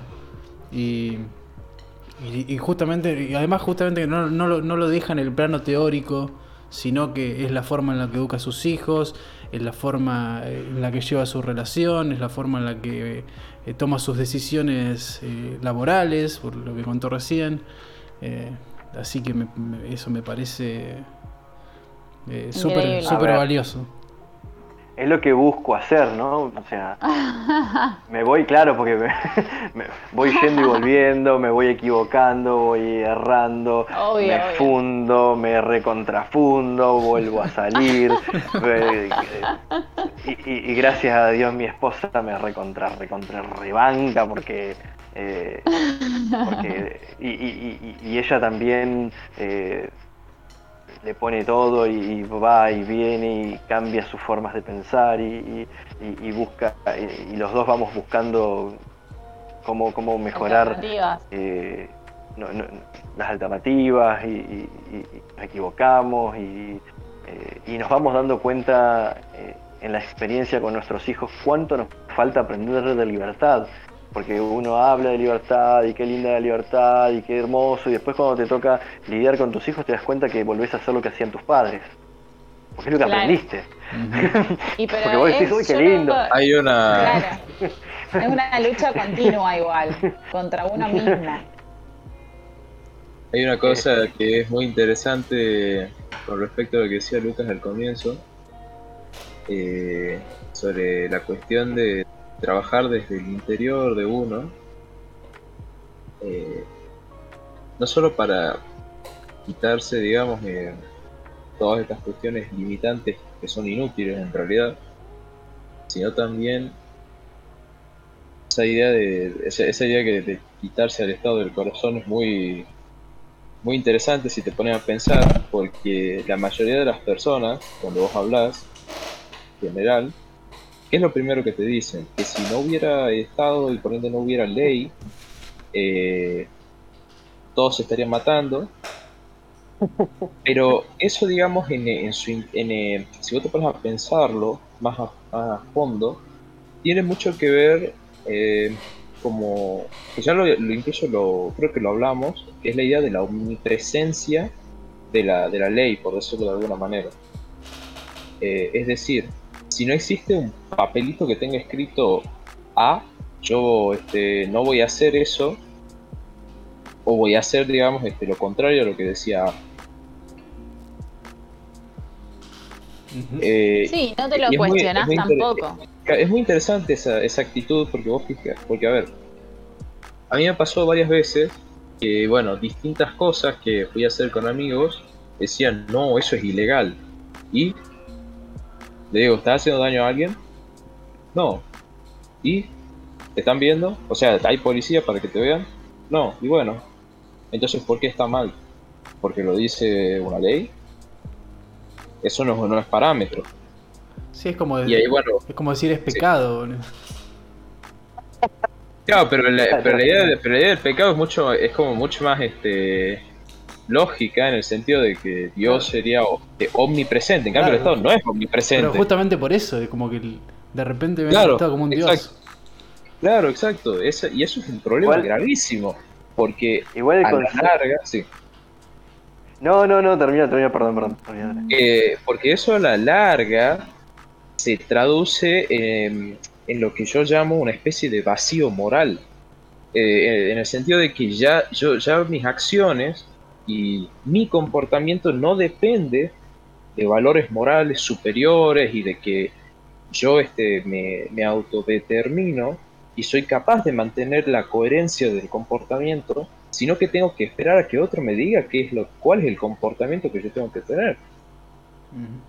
Y que y, y encima de eso como corolario tiene de que vos subyacentemente pensás de que si no tenés a, ese que te diga qué hacer, a que te dirija, vos vas a hacer, vas a hacer este, eh, cualquier cosa, vas a hacer este, todas cosas malas, Y eso implica una desconfianza en tu persona, con la con el consecuente este, con la consecuente baja autoestima que te puede generar eso. Si te apagan el criterio. Claro, totalmente. Y ahí está, ahí también Sino que es algo que pasa en, con todo, porque vos justamente ponías el ejemplo del pecado, y, el pecado se le dio una connotación eh, moralista, una connotación de, de tipo... Eh, sí, bueno, vamos a ponerle moralista, pero, eh, pero el concepto del pecado tiene que ver con, el daño que me hago y que le hago al otro. Está muy relacionado con el NAP en realidad. Lo que pasa es que después, claro, la religión institucionalizada, cualquiera, no, no le importa cuál, porque pasa en todas las religiones, pero la religión institucionalizada, en su accionar, lo usó como un método de control, como un método de, manipulación, pero nada tiene que ver con, con darte cuenta de cómo esa acción daña a otro y te daña a vos mismo. Por eso cuando le preguntan, por eso es tan categórico el momento en el que le preguntan a Jesús eh, en qué resume toda la ley. Porque claro, intentaban, porque como hay que entender el contexto, pero intentaban, el, pueblo judío en ese momento decía que si vos decías que una ley era más importante que la otra, eh, estabas haciendo algo tan tremendo que merecías la muerte. Entonces lo que estaban intentando era engancharlo con eso. Eh, y, Jesús hace algo que es categórico y que, y que quiebra, quiebra completamente ese concepto que le dice, bueno, dice primero que ame a Dios con todo su corazón, toda su alma y toda su mente, y eso lo podemos charlar en otro momento, pero después le dice que ame a su prójimo como a sí mismo. Y eso me parece que prende fuego todo, de hecho, prende fuego a los religiosos que le preguntaban en ese momento, porque les dice que ame al prójimo como se ama a sí mismo. Primero se tiene que amar a sí mismo de tal forma que vea al prójimo como un igual a quien no va a lastimar porque es como lastimarse a sí mismo.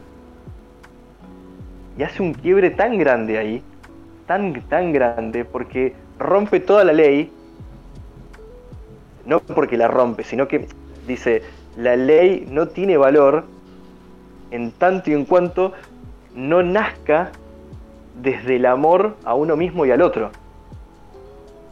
Sí, a mí esa, esa frase, cuando yo leí la Biblia, esa frase me, me re descolocó porque yo estaba en un momento de, mi vida donde yo digo, ni en pedo los voy a amar a... Estaba en esa época, viste, cuando decís, ni en pedo los voy a amar a estos zurdos empobrecedores, como, como que, viste, tal cual. Era, era, viste, bastante de derecha y es como que vos decís, ¿cómo podés amar al prójimo como a vos mismo? Pero está re loco este se fumó algo. Y después, viste, cuando te va cayendo de a poco la ficha y decís, no, posta que es, es la frase. Decís, esto posta que es, es maravilloso. Sí, sí. Es como que haces el clic y haces el clic y no, no volvés más.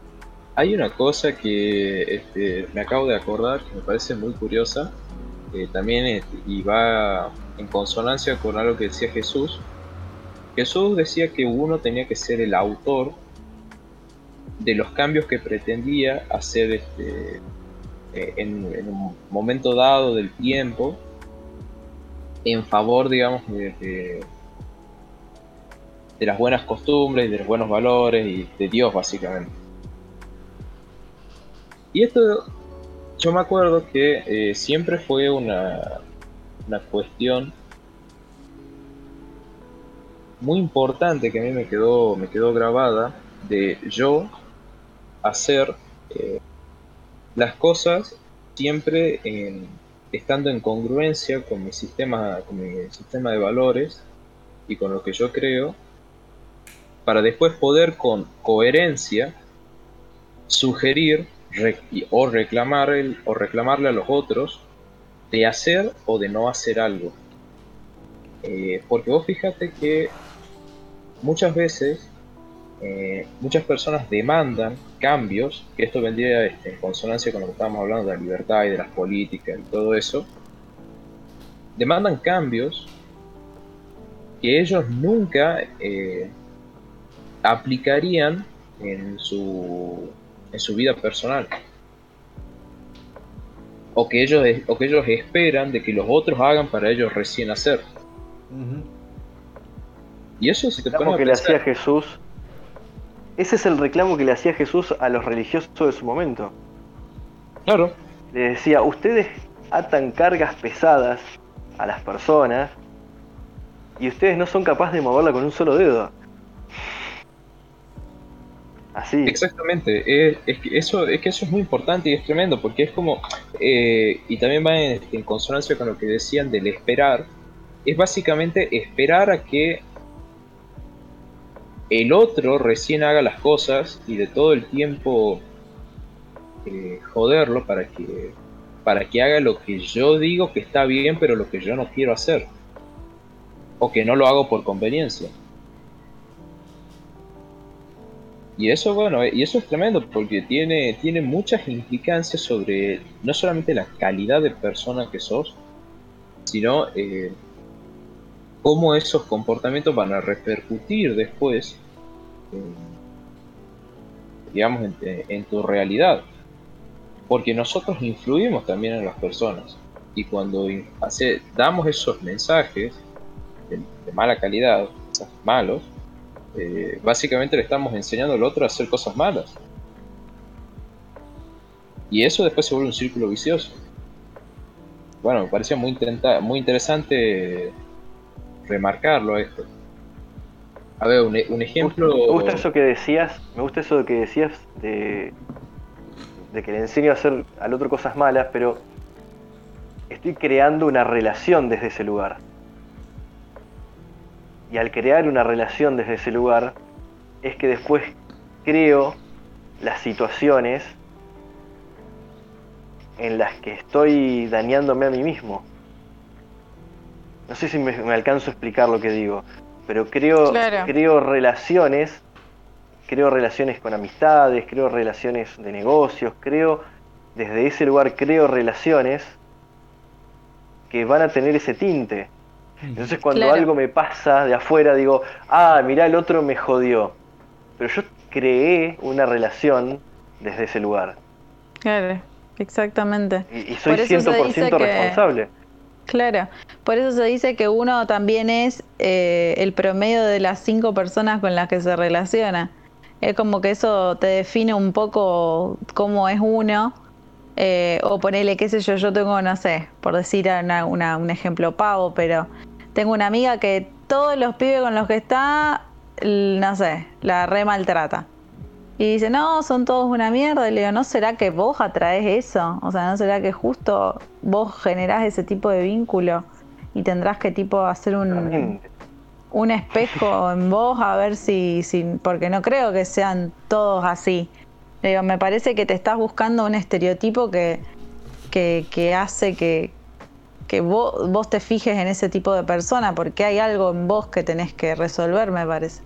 y es como que se quedó helada, ¿viste? La realidad no saben que... es un espejo de, de, lo interno. De ella misma, claro, exacto.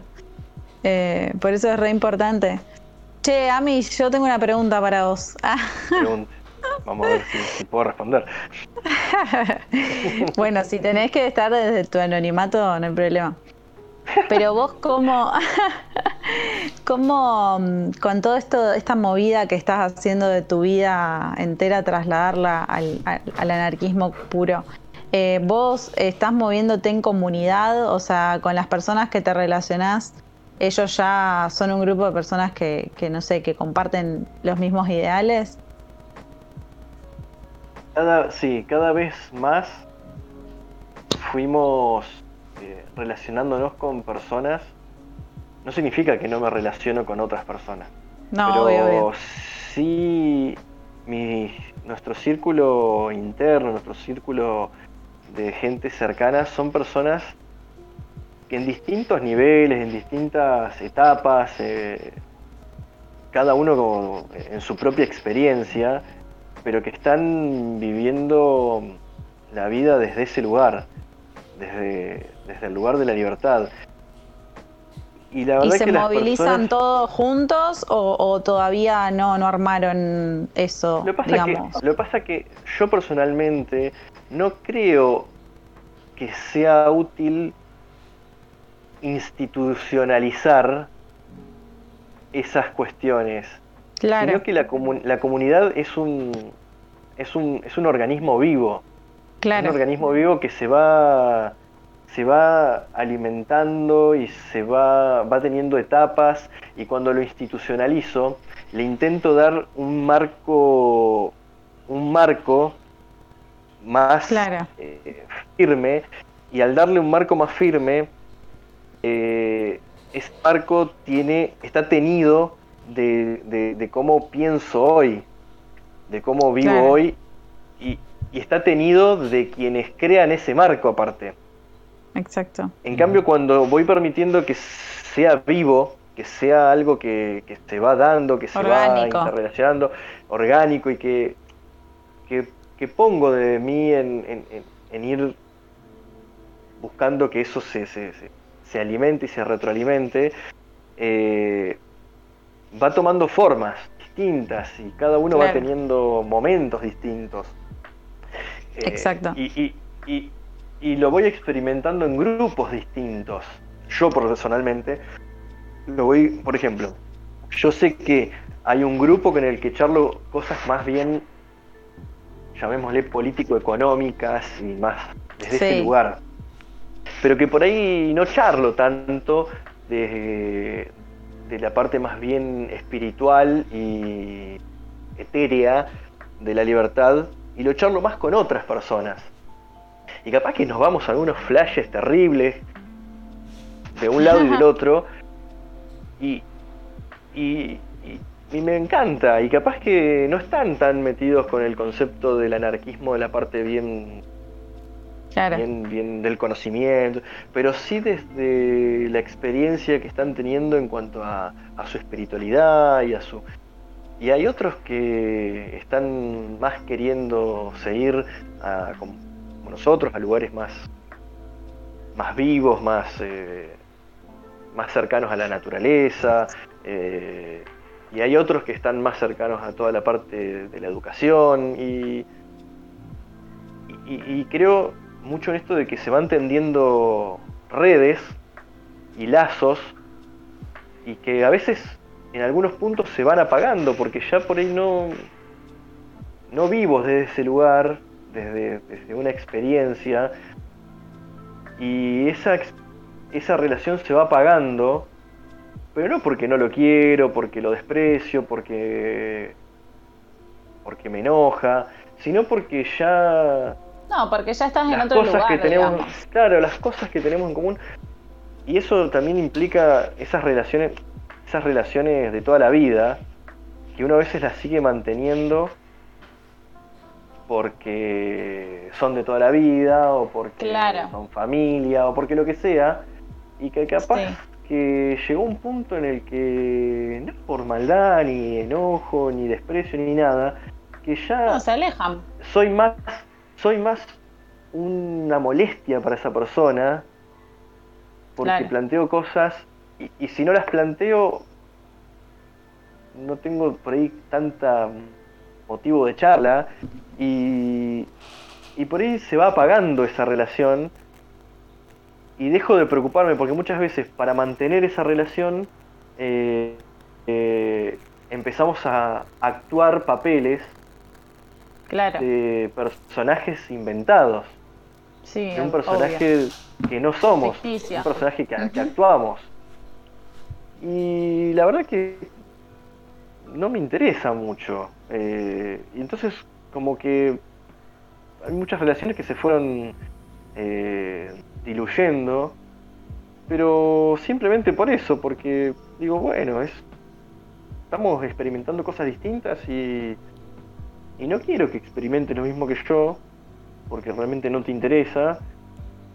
Y yo ya no experimento la misma vida que vos. Claro, no, no eras, no eras Claro. vos el que estaba en esa relación, sino era esa, esa persona que creaste. Era el anterior, Sí. Era la anterior, que, exacto. que estaba antes, que, que era antes.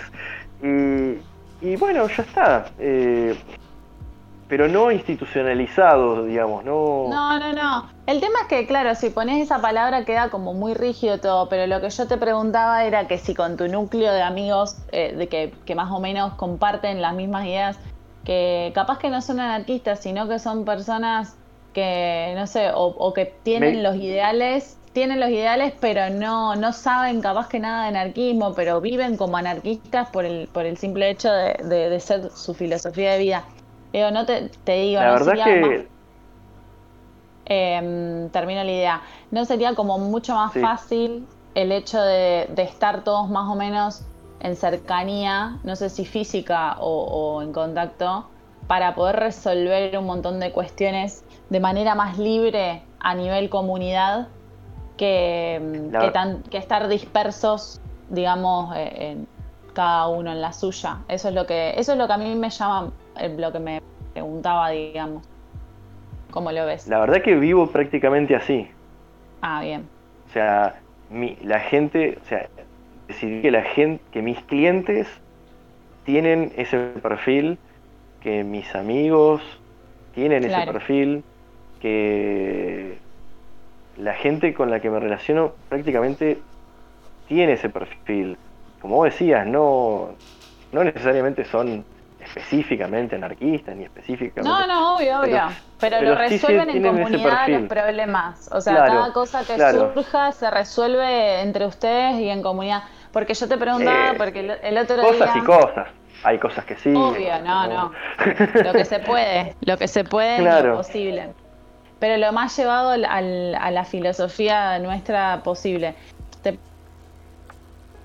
preguntaba porque el otro día fue muy gracioso que tiré en las redes eh, no sé, eh, lo de la comunidad, qué sé yo, y recibí un montón de mensajes por privados, pero de personas que, que me decían, por ejemplo, no sé, uno me dijo, eh, mirá, yo soy, yo soy arquitecto, yo soy albañil, eh, me habló un ingeniero, me dijeron, ¿cuándo empezamos a, o sea, gente que realmente quiere formar la comunidad, y es lo que hablábamos con Leve el otro día, que bueno, él decía que no, que no, que no sea algo como una vía de escape, sino más bien porque uno, eh, digamos, lo, le interesa adoptarlo, sino, pero desde que ya lo arranque desde su propia vida.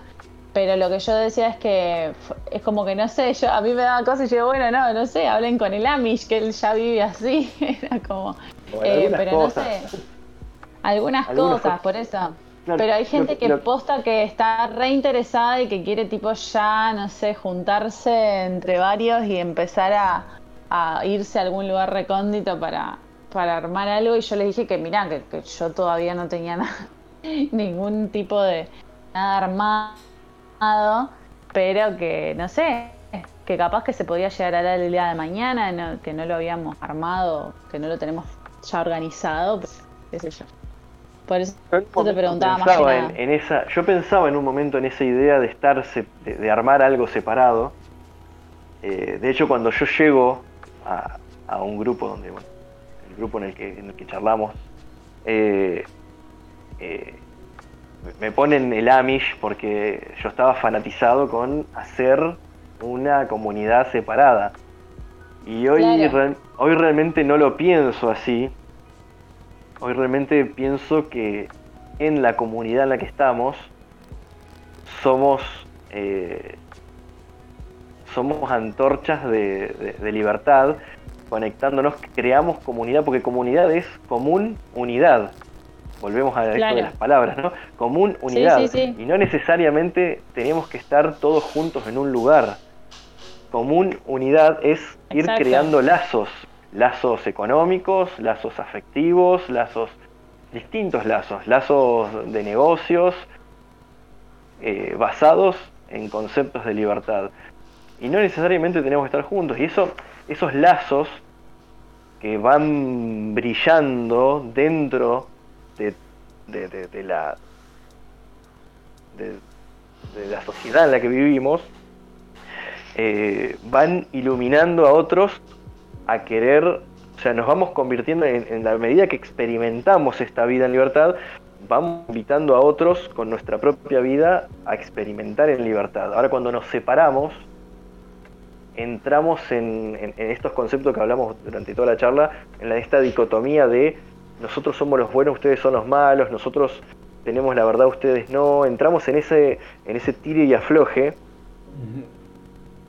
que nos separa de la posibilidad de, de mostrarles una forma de vida a otras personas distinta que puede llevarlos a vivir distinto y que capaz que no quieren, pero bueno, también cada uno elegirá.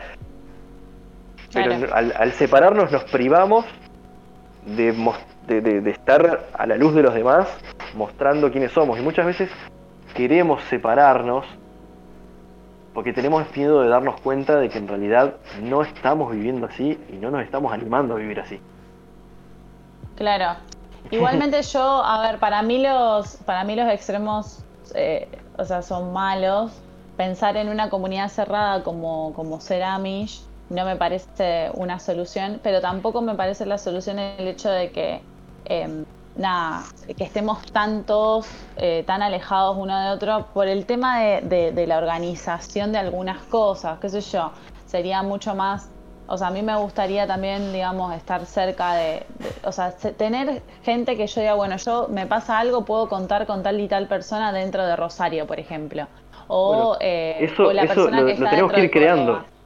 Eso es lo que yo digo. Ahí está el desafío. Yo digo, no, no estar todos juntos, no estar todos juntos, onda los Amish, y tampoco tan separados, pero estar un poco más organizados para, para el tema del voluntarismo cuando sea eh, eh, algo, digamos, que, que, bastante necesario, ¿viste? Cuando, cuando pasen cosas eh, importantes o, o, haya que hacer algo interesante o, algún proyecto. Por eso yo digo que, mm, qué sé yo, que estemos todos más cerca o que sepamos más bien dónde se ubica cada uno. El tema de organización de ese estilo me refiero. Como ni, ni tan separados ni tan juntos, un, un, equilibrio entre ambas. Pero el, la palabra equilibrio es súper interesante porque cuando pensamos en equilibrio pensamos en, en un estado como, como estático en el que logramos un equilibrio. Ahora me parece súper interesante la idea de armonía, en la que vamos yendo y volviendo. Y estamos creando eso. Estamos creando, porque justamente hoy lo que estamos haciendo es creando eso. En las charlas que tenemos en, todos en los grupos estamos creando eso. En las experiencias que estamos teniendo con, con, con las redes estamos creando eso cuando estamos haciendo intercambios con las personas en el día a día, estamos creando eso. Ahora, cuando nos vamos haciendo conscientes y lo hacemos a conciencia y vamos tomando decisiones día a día eh, basados en esas, en esas ideas, estamos creándolo, estamos justamente armándola, creando esa armonía. Porque si no lo, lo institucionalizamos, de vuelta, que tiene que ver con el Estado dentro nuestro. No, no, no, Con estas cosas tan simples, ¿no? No, no, no. Eh, eh, pero a veces nos pasa que sin darnos cuenta en, el accionar, tomamos decisiones que nos llevan a vivir en una forma institucionalizada. Aunque no lo queremos, desde el, pero, pero las acciones que tomamos, porque son las mismas acciones que aprendimos o que conocemos, nos llevan a armar esas cosas institucionalizadas, sin darnos cuenta, ¿no? no cuando queremos acordar, armamos de vuelta una institución y, no nos dimos cuenta y de repente estamos otra vez en una institución con un organigrama y armando de vuelta. pero, eh, pero por eso es que está bueno cuando empezamos a mirar en el día a día eh, que cada acción que vamos a tomar, está bien, no, no, no, no cada acción voy a tomar el mate, pero, pero esas, esas decisiones que vamos a tomar en eh, todos los días, sea, el trabajo que estoy haciendo me lleva a la vida que quiero tener. Y si miro y digo, no, no me lleva a la vida que quiero tener. Bueno, o sea, tomar la decisión de cambiarlo. Si el lugar que, en el que estoy viviendo me, me, es propicio, es me, me, me siento cómodo para vivir la vida que quiero vivir, y por ahí no, no, bueno, es mi decisión cambiarlo. Es mi decisión. Cada una de esas cosas. Entonces, lo mismo. ¿cuáles son las personas con las que me relacionar? Y aparecen tal y tal y tal persona y bueno, vayamos armando algún negocio o juntémonos a tomar mate. Y en ese juntarse van surgiendo cosas, eh, sé yo, pueden ir surgiendo, no sé, acá en- nos había tocado hace poco, que todavía no lo logramos concretar, y vamos a ver por dónde lo vamos a armar, pero queríamos dar eh, encuentros con los nenes para que aprendan música desde, desde una experiencia más viva, más, más de, de, de comunidad, de, bueno, Qué lindo. y eso se fue dando, se fue dando en, en las charlas, en hablar, y, y bueno, todavía no lo pudimos concretar, pero se fue dando en, en, en esa, eh, en ese ida y vuelta. Qué sé yo, algunos negocios que yo hoy hago se fueron dando en juntarme con En amigos y café. charlar y estar juntos y decir, che, ¿y ¿qué podemos hacer? Y no sé, y de repente se fueron armando cosas y hicieron y, y fueron surgiendo desde ese desde esa idea de, Tener cuidado, Lucas. de la libertad. Te va a caer la FIP si seguís hablando de negocios. no, no, todo dentro de- de- de- del marco de la libertad. Eh, y, eh, y bueno, eh, me parece que, que en, ese, en esas relaciones que, que hablábamos hoy también, ¿no? De, se va puliendo esto de, de encontrarnos con nosotros mismos y se va puliendo esto de poner en ejercicio nuestra ese deseo de, de- de vivir la vida libre. Entonces digo, bueno, que yo, no sé, a mí me gustaría, eh, para ver qué puedo decir eh, yo, no sé, me gustaría no comprar más nada que venga de China. Me gustaría no comprar más nada que venga de China porque eh, porque creo que apoyo, en esa forma estoy apoyando a un sistema eh, opresor despiadado. Entonces digo, bueno, me gustaría no comprar más nada de China. Hoy por hoy, ¿lo estoy haciendo? No, pero digo, bueno, voy buscando comprar menos cosas. Y bueno, y lo mismo, con toda la vida, ¿no? Digo, bueno, quiero lograr tal cosa. Y bueno, voy como dando pasitos, voy eligiendo en base a lo que sí quiero. Y no viendo qué cosas no quiero. Porque la lista de los no quiero son infinitas. Yo no voy Claro. al supermercado con la lista de lo que no quiero. Yo voy al supermercado con la lista de lo que sí quiero. ¿Y por, qué después estamos tan en- enfocados en lo que no quiero? estamos todo el día enfocados en lo que no quiero. No quiero el Estado, no quiero, no quiero el Estado, no quiero los políticos, no quiero eh, un sistema centralizado, no quiero, no quiero, no quiero. Y eso nos, nos pone en una situación de limitación. Cuando digo, che, quiero esto y empiezo a accionar hacia ese lugar, me, me, me empodera, me da fuerza, me dan ganas, me, apasiona Te movés. Te movés. me, me muevo. eh, entonces, me parece que eso. eh, me parece que está bueno en el día a día. Y, ahí te equivocás, te das cuenta todo el estatismo que tenés adentro, porque cuando querés tener empleados te das cuenta que los querés manejar como si fuesen. eh, y- y- como si fuesen peones, y te decís, ah, claro, no. Eh, Claro, me, me manejo como se manejaba mi jefe conmigo.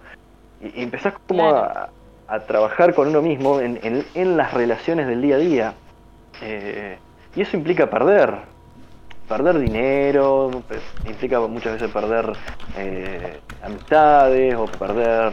eh, yo, perder un montón de cosas, pero que, que nos llevan a, a ganar otras. Y, Exacto. y- mucha experiencia también.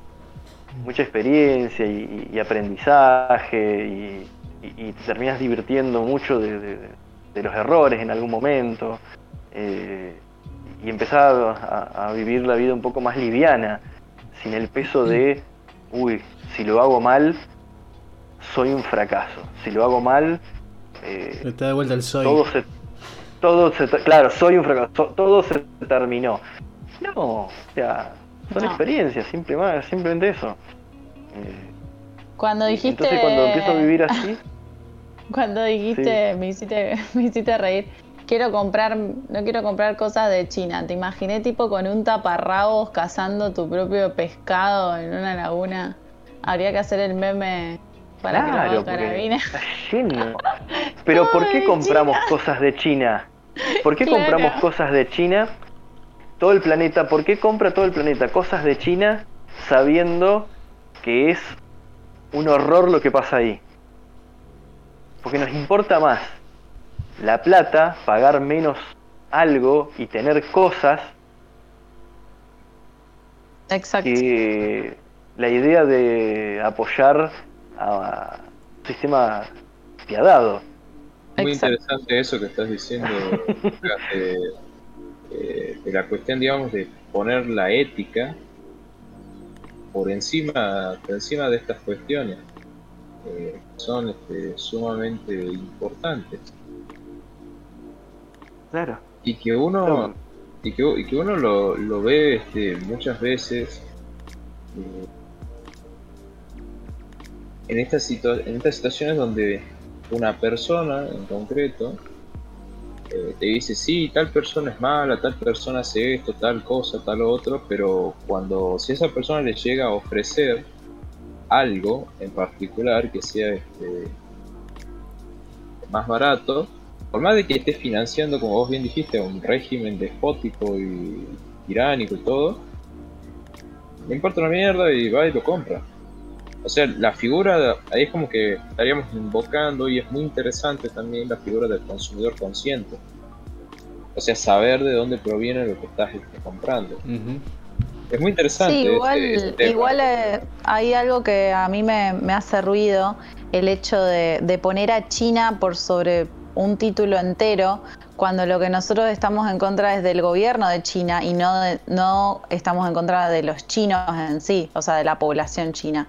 Entonces, ¿hasta qué punto, al no consumir nosotros los productos de China, estamos ayudando a la población? Justamente eh, obviamente cuando nosotros compramos el producto también beneficiamos al Estado, pero cuando no compramos el producto también eh, ayudamos a la población china a que esté menos reprimida o no, porque en el punto de que supongamos que yo lo dejo de comprar y China se empobrece.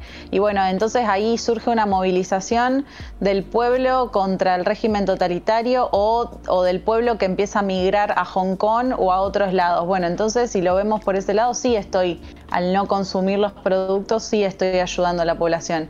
Pero si no ocurre eso y si el Estado se vuelve totalmente peor, eh, es como que, no sé, habría que pensarlo bien a eso. ¿Qué va a pasar? ¿Qué es lo que va a pasar? No lo sabés. creo que es una cuestión de Porque si, vos consumís. no, eh, jamás vas a ver. Además, pero si vos no importa qué va a pasar. si vos vas a mantener ese sistema, estás diciendo que funciona. Estás diciendo a todo el mundo que haga lo mismo. No, obvio, obvio. Yo no, importa, no importa qué va a pasar. No importa qué va a pasar. No sabés qué va a pasar. Pueden pasar miles de cosas. Puede pasar eso, puede pasar que se ponga más tirani, puede pasar de todo. Ahora, la cuestión tiene que ver conmigo, conmigo y mi coherencia. Claro. Si yo siento que lo que estoy haciendo es coherente o no es coherente. Lo que va a pasar no lo sé, no tengo idea, no tengo idea qué va a pasar. Nunca sabemos qué va a pasar con nada. Porque esa, esa es una de las maravillas de la vida. No tenemos muy claro qué es lo que va a pasar tenemos idea de qué puede llegar a pasar por la experiencia, pero, pero no, no, no sabemos qué va a pasar. Ahora lo que sí sabemos es cómo podemos actuar. Podemos actuar desde la decisión, desde la elección, o podemos actuar desde lo hago porque, bueno, todos lo hacen. Ni siquiera hace falta irse a China para pensar en esos términos, porque eh, pasa lo mismo con, el, con, con esta dualidad de Estado y una remera que hace. Eh, porque, claro. Porque, claro, todo el mundo parece estar muy seguro de qué va a pasar, de qué pasaría sin Estado, pero. Eh, y a la vez todo el mundo parecería ignorar que, o sea, el tema de qué, a dónde nos va a llevar el Estado, eso a nadie le importa. Pero de, Y nosotros tampoco sabemos qué va a pasar sin Estado. Claro, por eso. No sabemos, no lo sabemos. Y que justamente no, no tenemos idea. Podemos inferir algunas cosas, pero no saber cabalmente. Claro. Podemos inferir, como dijiste, pero no tenemos idea qué va a pasar. Acá hay una cosa que están, este, que pusieron que es muy interesante. Eh, en ese, en ese sentido, estaría mal comprar carne, carne de Argentina. A ver, yo lo que yo lo plantearía desde desde un punto de... ¿Cómo? No, no, que estuvo bueno el ejemplo que tiraron, seguís ahí. Claro, eh, yo lo plantearía desde un punto en el que vos conocés la procedencia, no tanto del, país en sí mismo del producto, sino este, de la empresa y la colusión que ésta tiene con el régimen despótico. Claro, sí, en China directamente hay trabajo, trabajo forzoso, digamos. No solo, pero, no que por eso es tan lindo la vida de comunidad. ¿Oh? Por eso es tan lindo la vida de comunidad. Y no necesariamente, como decíamos, la comunidad en la que nos encerramos en un lugar. La vida de comunidad de comprarle a mi vecino, que sé cómo, cómo, cómo maneja sus, vacas. De comprarle a, De que así se maneja el campo. mi tío. Pero no porque pero, pero no porque no porque tengo que comprar argentino o porque o, por esa cuestión nacionalista de, eh, de, defender nuestro, sino porque como sé la procedencia de eso, voy y lo compro consciente de lo que voy a comprar. que va acorde a tus principios. Pero ahí hay una cosa más también de que como como iba diciendo, la, muchas de las empresas tecnológicas chinas están coludidas con el Estado y son este, los funcionarios públicos chinos o sea, del Partido Comunista, los que también están en los puestos de mando y los que tienen importantes acciones en las empresas tecnológicas de este tipo. Entonces, al vos al evitar comprar productos chinos o evitar en lo posible no comprarlos, está, y por ejemplo comprar partes que vengan de, de Taiwán, o de, o de la India, digamos que estarías este, en cierto sentido dejando de beneficiar a las personas que comandan eh, ese régimen tiránico. O sea, si alguna vez, si alguna vez este, interesa este tema, podrían ponerse a buscar eh, de los accionistas de las distintas empresas tecnológicas chinas, vas a ver que la mayoría eh, tienen algo que ver con el Partido Comunista Entonces, eso es muy interesante. Y también hay, se plantea también una, la cuestión de la contraeconomía. La contraeconomía también es la necesidad de tener productos que provengan de, eh, de privados que no estén coludidos con el Estado. Bueno, pero ahí, ahí te tengo que, te tengo que decir algo. Eh, en China, eh, vos no podés tener una pyme o no podés tener una empresa si los si no tenés dentro de la misma empresa un funcionario que responda al gobierno chino. O sea, básicamente es como decir, bueno, el, pobre propietario de la empresa no tiene, no le queda otra opción porque si no directamente no puede abrir la empresa. Entonces es como que vos querés eludir al Estado y decir, bueno, no, yo a esta empresa sí le compro porque nada, no tiene, no tiene nada que ver con el Estado y qué sé yo. Sí, en algunos países les puede llegar a ser, pero en China directamente es imposible. Ninguna empresa puede. Entonces es como hasta qué punto. No, obvio, obvio, obvio. Exacto. Está bien, pero eso estamos yendo como a algo muy etéreo. Yo lo pienso en el día a día. Yo pienso en el día a día y voy viendo cómo voy yo sacando, ¿no? Pero pienso en el día a día, para no irme tan lejos y, complicármela yo, ¿no? Pero digo, en el día a día, ¿de qué formas puedo ir buscando eh, crear una comunidad en la que yo pueda ir y comprarle, no sé, huevos a un productor de acá de la zona? Eh, yo pueda ir y comprar leche a alguien de acá de la zona. Yo puedo ir y comprar ropa a alguien que la hace, y capaz que no de acá de la zona, alguien que me lo vende por internet, que lo hace él, que sé cómo se maneja, que yo, nosotros vendemos eh, copas menstruales, más, que nada lo hace Chechu, y eh, to- toallitas reutilizables. Y Chechu fue buscando lugares y, personas que van acorde a nuestros principios y nuestras formas de, de- ver eh, de ver ese tipo de cosas. Y y no o sea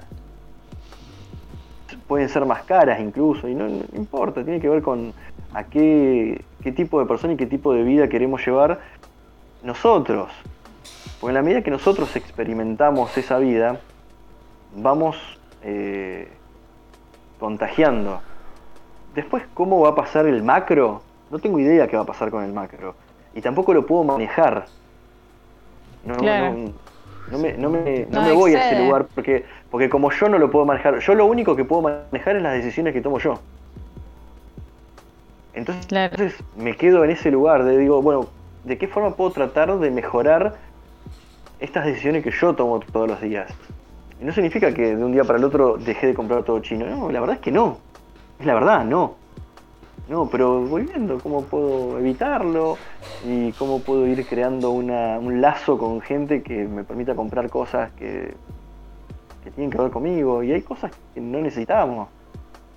Que me hago un bárbaro porque necesito tal o cual cosa. Y capaz que no la necesito. Tiene que ver con eso mismo que decíamos, con esa creencia de que necesito tener, no sé, tal bicicleta así, así, con 7 millones de cambio de tal marca. ¿En serio necesito eso? ¿En serio lo necesito? ¿De verdad? ¿O tiene que ver con esto de mostrar, mostrarme, mostrar quién que tengo? Tiene que ver con esa cosa, e- e- ese actor, que ese, eh, esa actuación que estoy, que estoy poniendo en juego ese actor que estoy, ¿cómo se dice? Ese papel que estoy actuando, ahí está. Ese papel que estoy actuando, que no soy yo, que tiene que ver con ese papel que actúo porque es el papel que mi entorno y mi sociedad me, me dice que tengo que, que- que- que tengo que actuar. Sí, eso es lo interesante de, de- de usar como metáfora un papel que por lo general es, es dado por alguien más. Como, mira, estas son tus líneas, digamos. Este es tu personaje. Anda ahí, interpretalo. A- Actualo. Y, y vos lo actuás. Y tengo que tener tal cosa, tengo que ser tal cosa. Tengo que hacer tal otra, tengo Claro. que vivir de tal forma, en tal lugar. No, o sea, no, no necesariamente. Eh, muchas de esas cosas que creo que tengo que tener o hacer son de vuelta, estar jugando ese, estar actuando ese papel. Bueno, vamos a ir cortando porque ya pasaron las 12. Por lo general hasta ahora ya Sí, cortamos. sí, Vos tenés familia, tenés que... sí. Yo, yo, que, yo, yo que soy mayorcito ya hasta ahora estoy durmiendo. Sí, vamos. Estamos fuera de horario. Horario de protección a los mayores. Horario de protección. Claro, yo a esta hora- ahora estoy acomodadito, ya descansando.